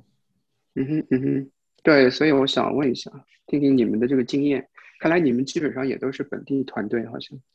其实我个人是这样的，我过去对我我过去呃曾经试过跟乌克兰的一个团队，就这两个形式其实都是有点像 contractor 这种，就是我们告诉他做什么，但是他们自己去做这个事情。呃，国内的也有，乌克兰的也有。啊，我总体感觉，首先就是我们作为 Ontario 的公司，我们会申请 Shred，Shred 对于 contract 就他们的形式就 contractor，所以对于 contractor 的这个呃 benefit 和对于 full time 员工的 benefit 是很不一样的。contractor 是百分之三十，然后 full time 是百分之八十好像。呃，然后同时因为他们都不在加 Ontario，所以根本这个 threat 根本就没有，就他们必须要是 Ontario 对啊，对，然后呃，第二呢就是呃，第二就是就是其实你真的是需要找到一个好的，其实还挺不容易的。啊，无论是员工也好，还是 contractor 也好，因为乌乌克兰那个公司算是比较靠谱，他们有三个人，呃，就乌就那个其实更加像是 Anthony 刚才提到这个 global solution，就我们当时，呃，但是那不是我公司，就我当时在公司里面的时候，他们有这样做一个事情，就是呃，他们找了一个乌克兰的 staffing company basically，然后来做这个事事情，呃，那三个人还挺靠谱，最后最后也没有什么太大问题，但是我们去找国内那个客户那个那公司的时候，最后这个事情做了一半，然后我们就反正它的质量有点不达标，然后。我们让他去改，他一开始改了两三次，后来就不耐烦了，就直接这个项目就没有。他自己也不收尾款，就他可能就觉得说我收这个钱还不足以我去改这个 effort，所以就对他来说，这就这个项目就就崩溃了，就就崩了。等于说，这也就很难，要要构建这样一个信任度，我觉得其实还挺难的。他已经是这国内这个公司，我已经当时还我还飞去上海跟这个公司的他们的团队整个公司见过面，就已经大家感觉已经是有一个信任度在里面，但最后就对他们来说，反正就。崩了就崩了，也没有什么心理负担。这个不一定是国内的问题，但是这个总体是你对 contractor 怎么去管理、控制他们的问题。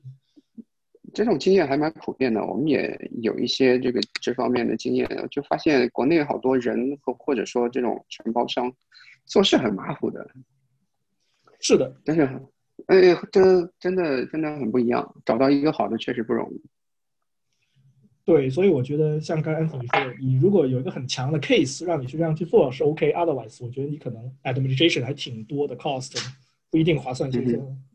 嗯，哎，顺便问一句啊，就你们刚刚讨论了半天这个 developer 和呃和这个 designer，有没有人既是两个角色呃融合于一身的，既是 developer 又是 designer？呃，会 Photoshop 的 developer 都可以说自己是 designer，但是 Photoshop 不是 designer 主要的 skills，但是。呃，一开始你团队不大，那 CTO 自己干啥啥都，甚至有可能 CEO 自己啥都干，那这个时候你可以这么说，但是，呃，不太 make sense，就是这个这个安排不太 make sense，就你人少只能这样子，但是人多的时候为什么？为为什么为什么不 make sense？按按照你刚刚说的，好像如果这个 developer 和这个 designer 有很好的沟通的话，有助于你这个这个这个这个事情做事情。那如果说两个人在一起。我是说的是两个角色合于一身的话，岂不是？Sorry，你 You go ahead。啊，对，呃，因为首先第一个，他们的 skill set 很不一样，你 focus 多了，就就你有不同，就两个 skill set 都懂的话，那很有可能两个都不一定做得很好。而且呢，designer 刚才就我该描述的那个情景，对不对？designer 需要跟用户有很多的时间去做他们的事情，然后他们需要很多的 effort 去真的去理解这个用户和这个行业。那所以这个时候，你作为 designer 的角色出现的话，你 developer 你是没有办法同同时做两件事情。嗯哼。所以这个时候，其实你效率上面来说，其实并不值得这样去做。然后第三呢，就是嗯，哎，好的好的，好，那个我的问题就到这儿，谢谢。嗯。嗯，看其他同学还有什么问题啊？是，嗯，丹尼刚才举手了，这个问题是吧？对我，我其实也是有有几个关于这个问题啊，这个我因为我们本身也在这个也在这个市场去招聘吧，这个活动之前其实也也跟那个浩洋啊，所以说我们其实一直以来这些年也遇到这个招聘啊问题啊，所以其实有些就感兴趣的这个问题。但刚才他们讨论的这个远程的这一块呢，我也稍微分享，因为我们其实一直有一个中国的这个呃呃小团队吧，在合作，这里边有几个经验，就刚才那个我觉得安松尼的那个分析是非常全面的，就是三种方式。我觉得这个是是非常系统的。然后刚才那个浩洋说的这个问题呢，是实际再去做这种远程啊，或者说这种呃多这种不管是外包还是怎么样一个形式里边遇到的这个最大的问题啊。我觉得我们找的这个团队呢，我的建议就是说，你还是要找就是你认识的。尽可能认识的人，就是你，你，你，哪怕你飞到中国跟这个团队去见一面，你其实没有跟他共事过，没有合作过，你其实很难判断这些人这些靠不靠谱啊，甚至都没必要找公司。就是我们其实我就是找以前我的同事啊，他们的一些业余时间，然后参与进来。当然这个还是按松尼说那个，就是说要根据你的实际的需要，就是你你到底是要开发。一个什么东西，你需要那个人给你 deliver 的是个什么东西，对他的期望是什么，然后最终决定你什么用用什么样的这个形式啊。所以这个我们倒是一直合作的，其实还还挺好。国内这边我们也一直在呃有这样的合作，但是我们主要就是用呃，我们的形式就是用这个项目合作的这样一个方式啊，就是我我比如我最近有哪一个模块或者哪个东西我外包出去，当然这也是因为第一我们自己本地是有这个比较强的产品设计和这个研发团队，甚至我们自己的 QA 团队，所以我只需要那边研发就可以了，就是他按照我的这个 PRD 来去做这个产品，然后我还有 QA 来去验收，所以相对来说这个合作会会好一点啊。那我们支付呢，就直接费用打过去，然后我们这边就作为这个项目外包的这个东西，他那边给我一个形式发票，我其实就可以入公司的账做这个费用了。这块其实处理起来也比较简单，但是我觉得这些这些总都有方法去解决的，税务上什么都有方法解决的。我觉得最难的就是浩洋说这个怎么找到靠谱的人啊？就我的经验就是一定要找跟你共事过的，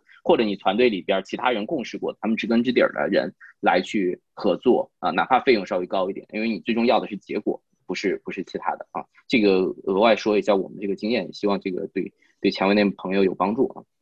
那个我咱们今天讨论的这个问题是关于这个招聘这件事儿啊，就是说，呃，别说创业公司了，就连我们这样的这个公司，在十八年的一个公司啊，其其实招人其实也其实挺困难的，这个一直以来都挺困难的。然后我其实有这么几个问题啊，就是想这个刚好借这机会，这个请教一下二位嘉宾呢。那个咱们把这个招聘这件事儿呢，其实也能拆成几个环节，对不对？这个第一呢，就是说今天我我听这松你和浩洋分享很多都是这个。你在准备要招聘之前，你如何来去确定你要去招一个什么样的人，对吧？是就包括浩洋介绍了很完整的，你这个团队在什么阶段的时候，你可能需要什么样的人，什么样的角色是比较重要的。但这都是前期的准备。那这块也确实是一个很重要的事情，因为很多创业公司并不知道自己需要什么样的人，对吧？应该招一个什么样的人，这其实是一个没没想明白的事儿。那这其实是完成了这样一个一个解答这样一个问题。当然往后呢还有几个阶段，就是当我确定了要什么样的人，我要去招这些人的时候，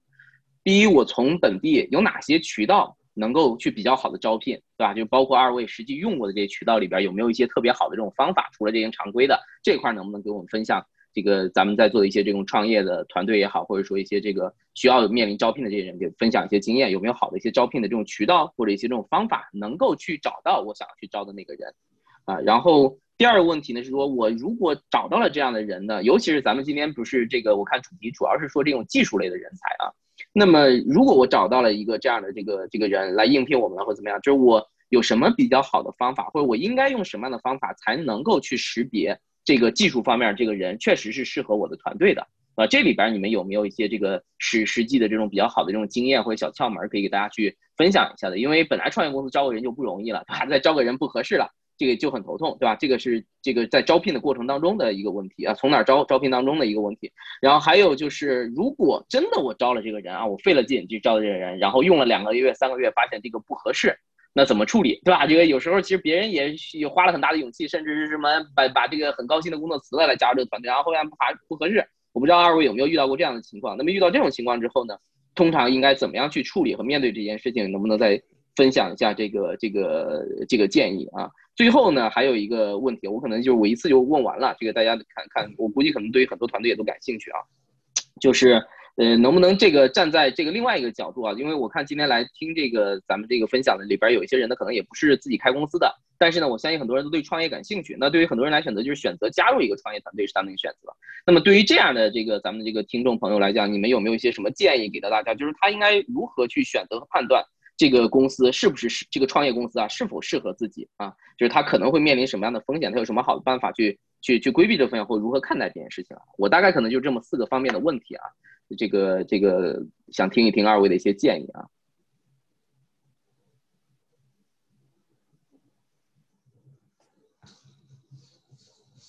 呃，那还是我先来吧。呃，就我刚才听 Benny 的问题，大概其实就是三个，就是招聘前、招聘中和招聘后。怎么去管理人才？这三个还要加上，就是作为呃一个人想要去创加入一个创业公司，怎么样去 evaluate？呃，首先招聘前呢，我觉得呃很重要一点，首先就是你确定你要放多少钱进去这个人身上。就我刚才其实我总体来说，我的个人的 philosophy 就是能招好的人尽量招好的人。那所以这个时候呢，呃，招聘整个这招聘之前就或者说找人的这个环节，基本上就是三个环节。第一个，首先就是你确定这个招聘的需求，对不对？这刚才已经讲完了。第二呢，就是你怎么去 source 这个 candidate 这个 sourcing 的环节。第三个就是怎么样去 make sure 每个 candidate 可以进入到下一个环节，就是这个意思，就是哪些 candidate 一看上去不不 make sense 不靠谱的，或者说最基本了解过情况不符合的，那这就直接 screening 就筛选掉了。这是 pre pre interview 的环节。那我个人建议 sourcing 呢，你如果有这样的资源，尽量去找别人去做，尽量去让别的公司去做，因为呃，他们就尤其是在 scale 这个团队的时候，就你有这样的已经有一定的资金或者说一定的资源去做这个事情的时候呢，一个 staffing company 或者说一个 hiring agency，他们的 resource 或者他们能接触到的网络或者他们的人人脉的这个事情，其实还挺跟我们挺不一样的。就我个人其实已经蛮，比如说我 LinkedIn 上面可能有三三千多个 connect connection，就是但是你发一个 posting 或者什么，其实他们的效率会高很多，他们有各种各样的途径去做这个事情。呃，这个会省你很多的这个 admin 的 effort，所以尽量让 staff 的公 staffing 公司让你去做，他们大概一般就收百分之十五、二十之内，十到二十吧，应该说这个 cut，所以的确会有点高。但是，呃，我觉得如果你自己去招招招去自己去 source，你其实 limit 很多的。第二呢，就是当你比如说还呃 staffing company 给你一堆 resume，给你一百张 resume，对不对？他们有一个特点，就是他们本身会可能会做一些简单的 screening，但是他们的 screening 更多的。它的点是它的利益的点是给你招到一个人，所以他给你一百个 resume，它的概率会更高一些。所以这个时候他们的 candidate 不一定每个都完全符合你们的需求或者你对他描述的这 description。所以这个时候呢，还是需要 resume 上面再去筛一波。那这个时候可能很简单，呃，你给自己定一些 hard requirements，例如说你觉得这个技术你是必须要有的，例如说我必须要有 AWS，OK，那所有没有 AWS，因为招聘公司他可能给你一个 GCP 的或者给你一个 Azure，反正都差不多，对不对？但是你如果把这个东西东西定为一个必须的东西，那你所有的人首先筛掉一批，然后第二就是呃，可能说我希望这个人原来在什么行业做过，那这个时候不是这个行业又筛掉一批，然后所以这样这样就是有一些 hard requirement 你自己定出来之后，可能到你手上最后就大概有十个 resume 做，就你可可能人家人家 reach out 了一千个人，最后给你一百份 resume，你自己手上就十分，到你最后你自己 initial screening 的时候就十分 resume 出来了。然后这个是之前你大概怎么样去获取这个人才？那其实把大部分这种工作就是交给 staffing agency。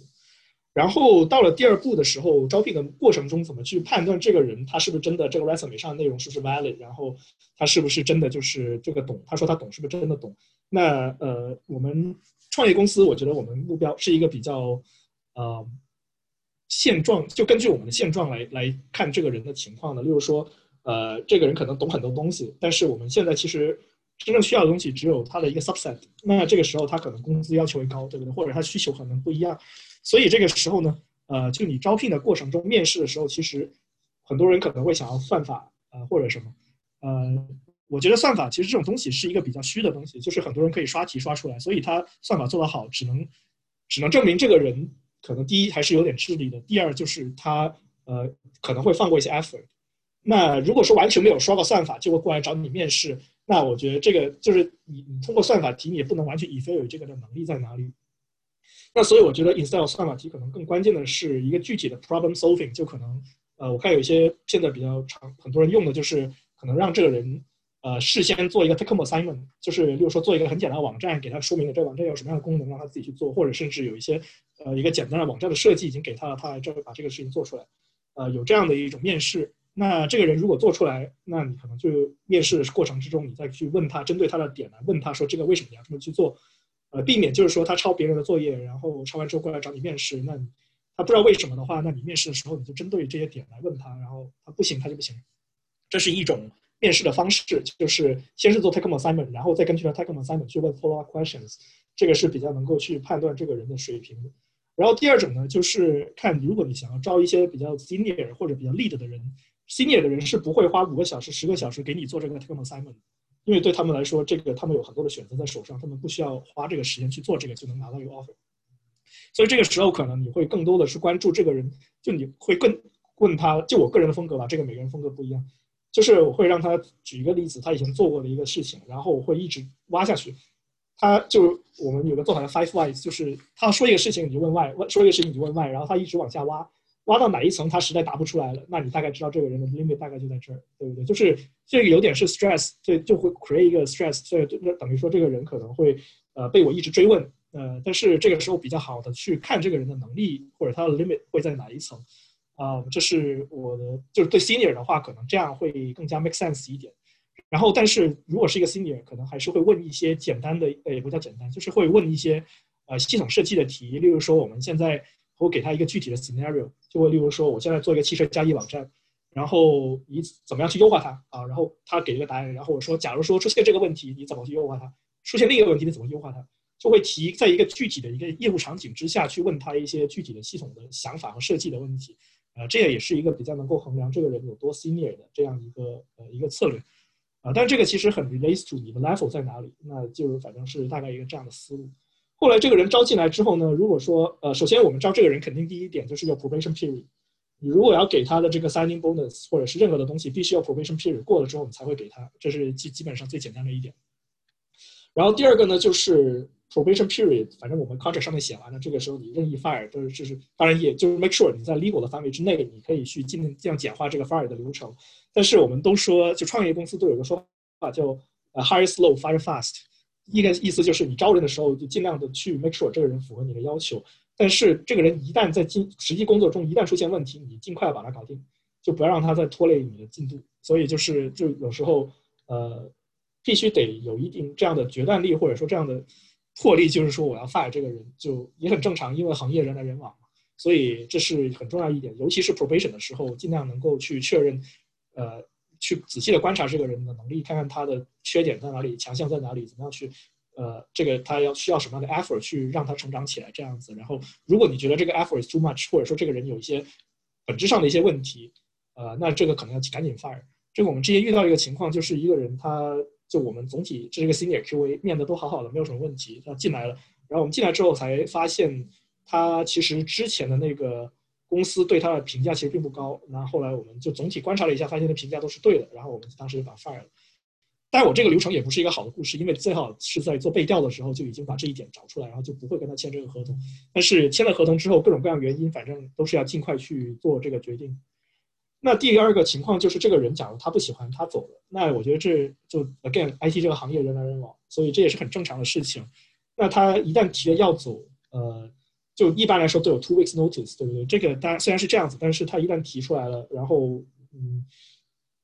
他他他他要走，那你没有办法。那这个时候你可能就只能尽快开始找他的 replacement，呃，这样子。然后当然我们经常会有 x interview 了，就问他这个人说你为什么要走，或者说希望尽量听到他真实的反馈。这个这个事情有时候会有有价值，有时候没有价值，完全取决于你们这个 relation 是什么样子的。所以呃，但我觉得 in general 这个人如果不 make sense，就尽量快一点把它搞定，就是把它搞掉，就这个意思。然后就是作为一个人怎么去 evaluate 一个创业公司，就怎么去加入他们。我觉得其实这个首先第一点就是每个人最好衡量一下自己的风险承受能力在哪里。我当时从亚麻离职，然后去创业公司，有一点很大的点就是我觉得哦，我实在不行回来上班或者找个工作也还是可以的，对对对。所以我对我来说，我的风险能力承受风险承受能力可能会比较高。那但是每个人可能要看自己的情况，例如说你身上 mortgage，或者说你有什么 whatever，可能一些固定的 cost。那创业公司它虽然已经可能有一个阶段，但是你很难很难确定，呃，关键的 sales 没谈下来，可能公司就崩了，或者怎么样，CEO 突然就就说不好听的，CEO 突然撞车去医院了，就就闭关了三个星期，回来公司不行了，这这也是发生过的事情，所以不是发生在我身上，就是实实际生实际生发生过的事情，所以就是很多风险你是没有办法完全预计，你首先只能去看自己能够承受多少风险，所以第一个。第二个呢，就是呃，你的价值，你对这个公司的价值，或者说你为什么对这个事事情感兴趣？可能说我在在 IOT 的，我对 IOT 这个行业感兴趣。这个公司就很多人可能是根据自己工作或者生活的经历，对这个公司做的事情产生很高的共鸣度，然后觉得我想要去加入你们，我就我就加入你们这样子。然后或者是各种各样的原因，但是呃，必须有一点就是要确认的就是。呃，第一，你如果要做一个重要的角色，那你尽量希望是跟公司有股权，就是你的股权是体现你的重要性的一点。然后通过这个股权也是 offset 你的风险。然后，所以这个公司给你多少股权，或者说他愿意给你多少资源，这个事情其实挺重要的。他可能工资会少一些，但是他股权如就公司的股权是一个 balance，对不对？这是一个 compensation package。所以工资不高，他可能股权就得给你 compensate。如果工资和股权都不高，那可能这个公司并不就是并没有很 value 你的价值。呃，所以我觉得这个就是你去判断一个公司，其实它的行业，就你自己首先风险承受能力，第二就是它的行业，呃，你是不是真的能够去 commit 进去，然后第三个就是这个公司它对你的重视程度在有多少，这三个我觉得是比较关键的衡量衡量的标准。然后还有一点就是，呃，我们刚才说了三个月的 probation period 什么之类的，或者一开始你可能并不完全能够去 full time commit，你可能先 part time 给他 contribute 一些事情，然后再看看这个情况来转成 full time。但我觉得总体来说，startup 是一个要求你 commit 很多东西的事情，它不是说我现在啊，我周末就给你玩一玩，或者给你写写代码就可以的事情，它是你，它会逐渐的吞噬你的能量和你的情绪和你的所有的 energy 的一个事情，所以你必须得是也得是一个有一定的情绪的处理能力，就是最好是能够去比较好的有一个比较好的方式去处理工作压力和创业的这种未知性的一个方式去做。如果你其实可能不是一个情绪很稳定的人，或者说可能呃三分钟热度的人，我其实觉得创业这条路不一定适合你，这是我个人的想法。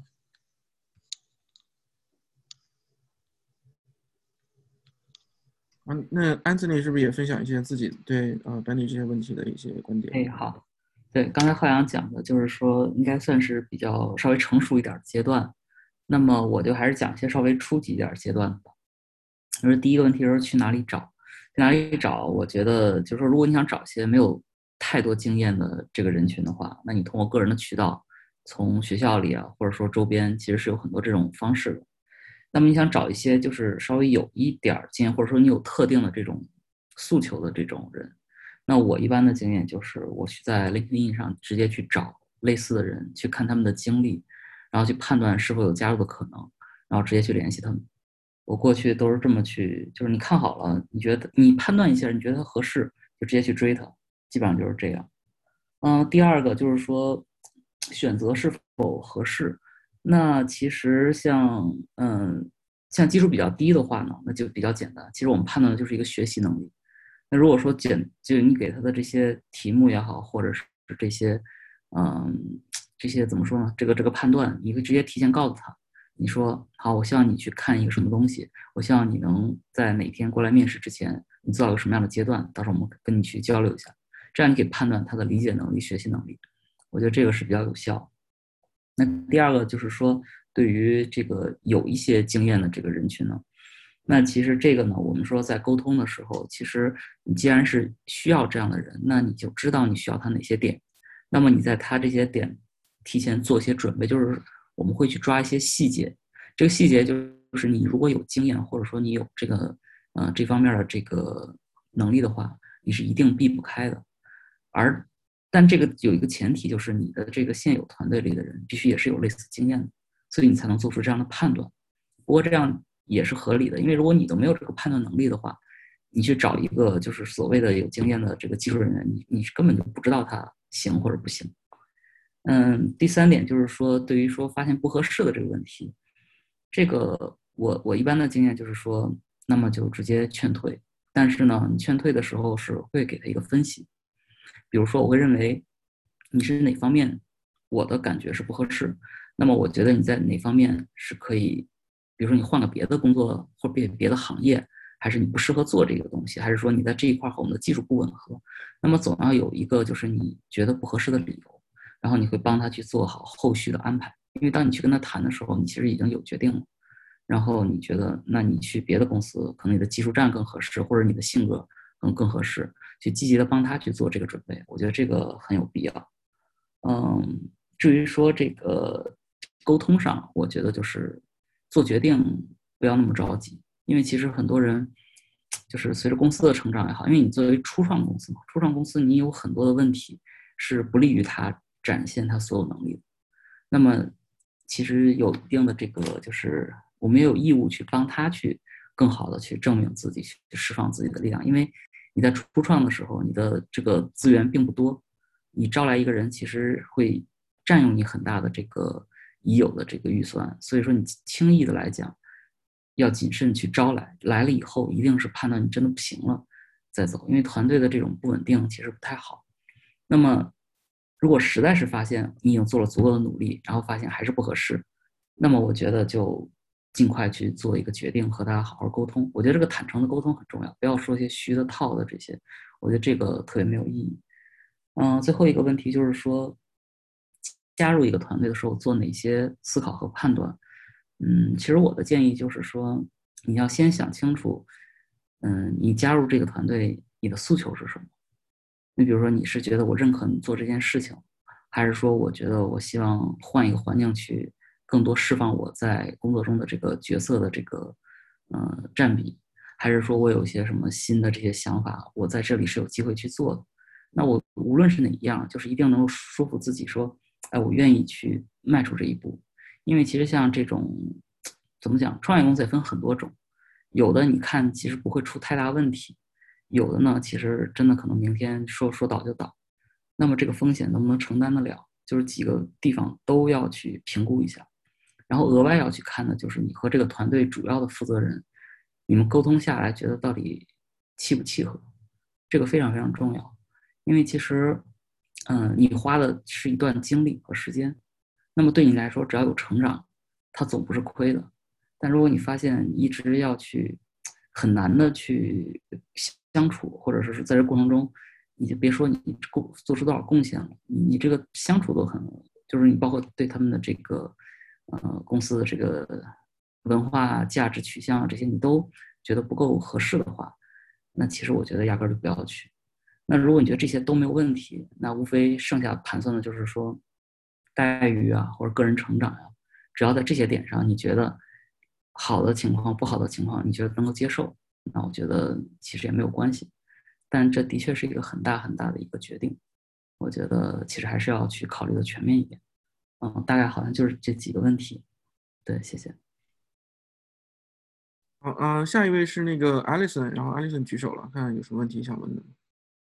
嗯，谢谢两位嘉宾的分享。我觉得刚刚已经有，就是 Benny 的问题，其实有回也帮我也涉及到我自己想问的问题。我觉得最后就是有一点，就是说，嗯，刚刚浩洋也好，然后 Anthony 也好，都提到了说，就是如何去判招聘中如何判断，比如说像 Take Home Assignment 啊这些判断。那关于比如说性格或 Soft Skill 或一些学习能力的方面的话，尤其是我们现在都是 Remote Interview 或是。在视频中能够观察到信息会更有限，所以在判断就是应聘人的一些性格啊、soft skill 学习能力的话，有没有什么一些比较好的建议来判来评来挑选出比较合适的应聘人呢？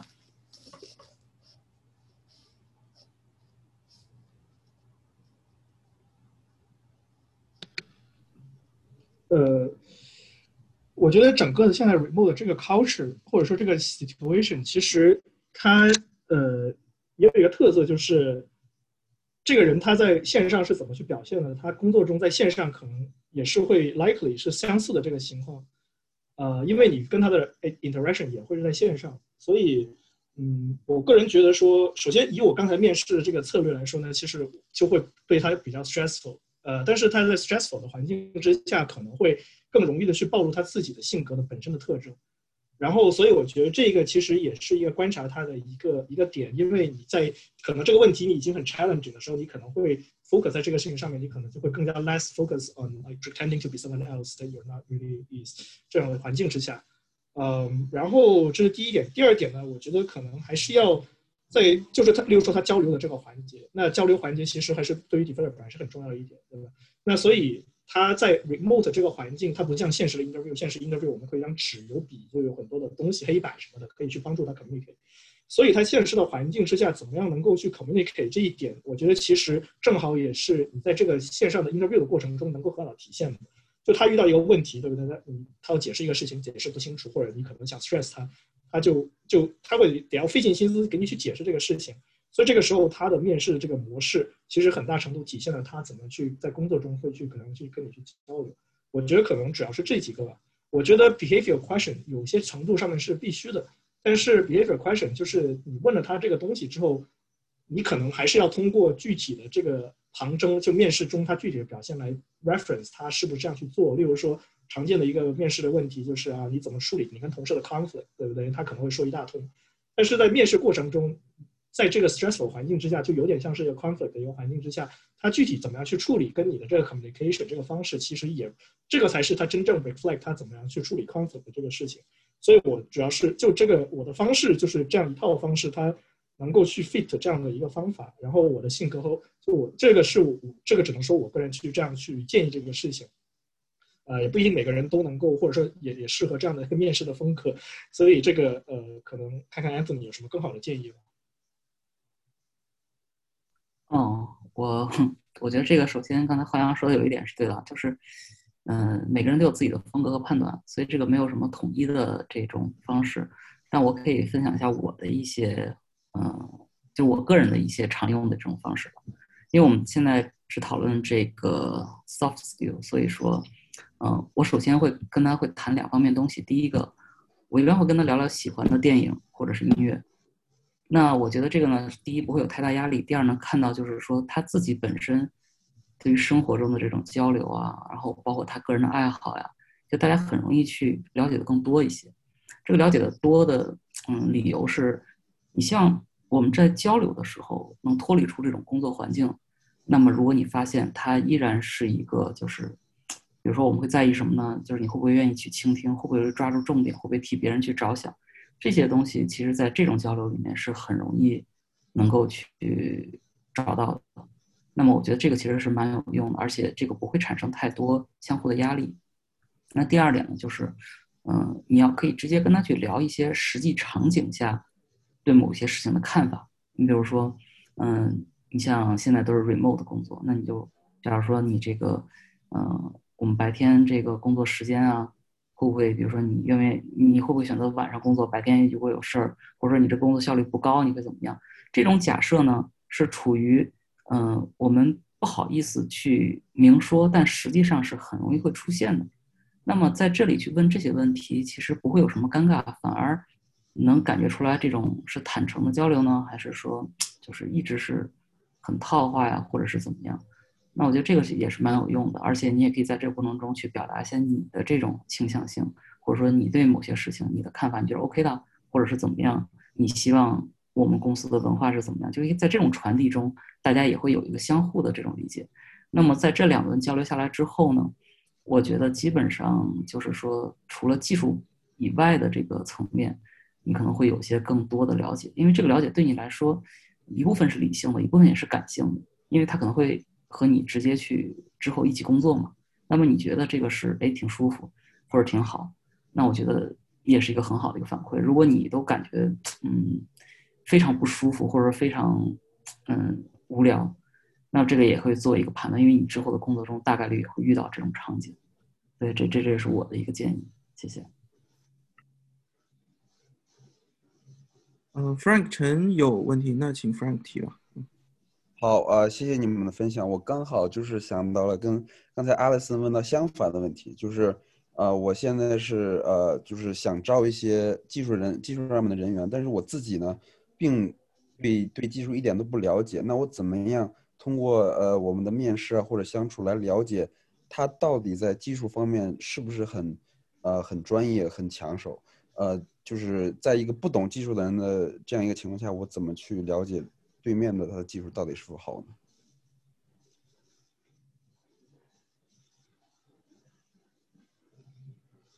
呃，针对这个情况，其实我最大的建议就是，你从你身边或者你认识所有人里面找一个你认为技术最好的人，让他来帮忙跟你一起去面试这个人。我觉得这个时候靠你自己一个人去衡量这一点不太 make sense，也不太 fair。对这个人或者对你面试的这个 candidate 和对你来说其实都不太 fair。这个就是我简单的回答。好的，谢谢。哦，我是觉得这个问题的一个前提就是，嗯，你是要招一个技术负责人吗？还是要组建一个团队？如果你是组建一个团队，但是你前提也是得有一个技术的负责人，所以我觉得这个也可能是绕不开的一个问题。就是你，对你，你，你如果说这个人也是你要招的吗？就我想先确定一下，是是是技术负责人。对，OK。那我的建议就还是。通过你的人脉去找一个你认可的，然后呢，这个人你不要看他履历，就是你要真的能感受到他，就至少你和他一起工作的话，你觉得他是能够能给你一定幸福的，然后让这样一个人去帮你去物色去找。但其实这个说实话，实际操作环节对你来说很难，因为你不是技术背景的话，你身边的朋友很容易会让你产生他什么这个很牛什么什么。但是他适不适合去分辨另一个人？我的感觉其实是，至少我见过的里面都是比较困难。那另外一个建议就是说，如果这样的朋友你能有两个或者三个，你可以让他们都去，就想办法，至少两个吧，就都谈一谈，看看这个判断是否一致。那我觉得这个也是一个办法，因为其实对在这个场景下，你其实没有什么太多选择，就是因为你确实没法做自己的这种专业判断，你只能去多听一个建议，然后让他们先去帮你把这个技术的负责人确定下来之后，再去找其他的人。因为帮你确定的这个人，他肯定不会长期和你一起合作，他可能就是朋友来帮你一次，所以一定避免就是他看到的只是说啊这人技术很强，但日后能不能和你合得来他不管，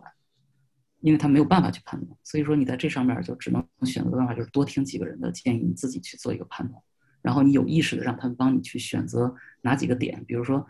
让他帮你看看这人的管理能力怎么样，沟通能力怎么样，诚不诚实，这都很重要。你比如说你招了个技术负责人。就是很牛，老糊弄你，那你也你也没办法，人家履历也是真的，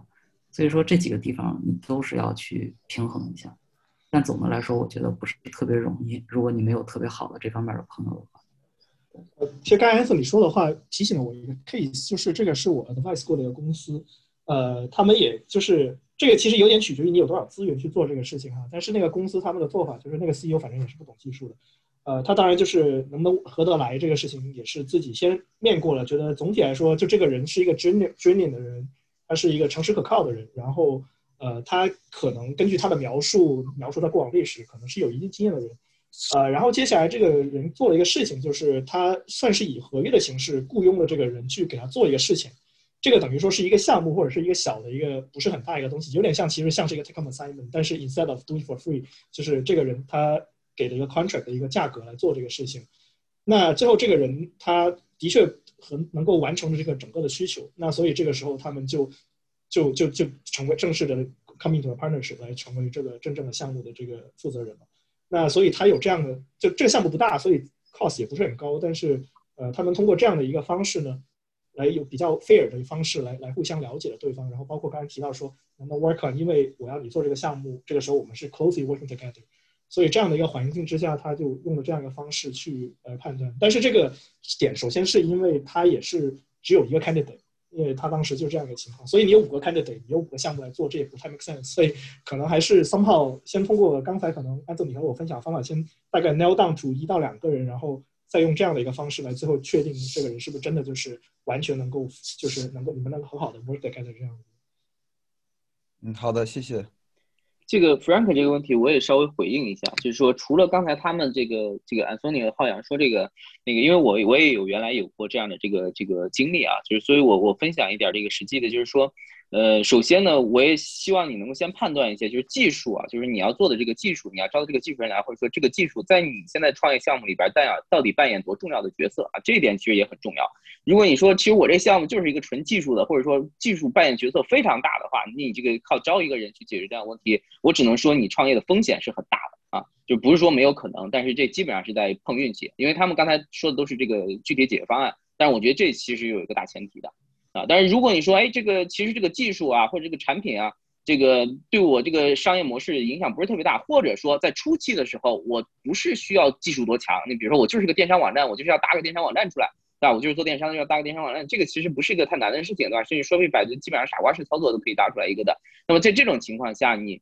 你你在你再去找人的时候呢，你未必需要去招一个人，就是我我我我很多年的观点就是，我不会跟我没有共事过的人。去走上创业的道路啊，就是说我我可以跟你一起共事，对吗？咱们一块儿来去做点事情，这都行，对吧？或者说我我出点钱，我我我请你外包做一个项目，哪怕你去兼职的业余时间去做这个项目也可以，对吧？这个做一个月两个月，我也知道你什么水平了，我想要的东西能不能去实现，对吧？这个过程当中咱们也互相认识了。我我我我还是觉得就是说。呃，就是也别上去，就是说我就要去找个什么这个技术合伙人了，这个其实也蛮难的，对吧？就像他们刚才所以他们说的，因为你很你很难对这个人，你没有跟他共事过，就是没有一块扛过枪，对吧？没一块经历过事儿，你其实很难去判断这个人是不是能够跟你走很远的。所以最好的这种这个，一个是我觉得有有有两件，一个是你判断一下你大前提，就是技术啊和产品这件事到底在扮演多重要的角色，对吧？那个在你的这个商业项目里边。第二个呢，就是说这个是不是可以开始这个先从这个。呃，找一些人，就是用合作的这样一个方式，哪怕可能这个会时间稍微慢一点啊，或怎么样，但是这种兼职的方式，然后去磨合一些人，去去去填，也会降低一些你这个将来这个可能出现其他更大的问题的这种这种风险。甚至说，我们我原来有经验，是我我找外包团队来去做，然后呢，在做的过程当中呢，发现外包团队里边的某一些人是比较好的，去识别，对吧？很多时候是做项目，但其实我一开始让他试的这个东西能不能成。我都也不是抱那么大的这个期望。但是这过程当中，我发现合适的人了，那我就把这些人拉下水就行了。这也是一个呃可能会有一定这个呃一也是一个方法吧啊，就稍微稍微这个回应一下这件事情。好的，谢谢你的分享。嗯，其他朋友还有什么问题吗？嗯，如果没有的话，我我有一个问题想问一下，就是二位，呃，有什么比较难忘的这个呃招聘的这个经历，这个故事能跟大家分享一下吗？嗯，或者你觉得特别奇葩的也可以。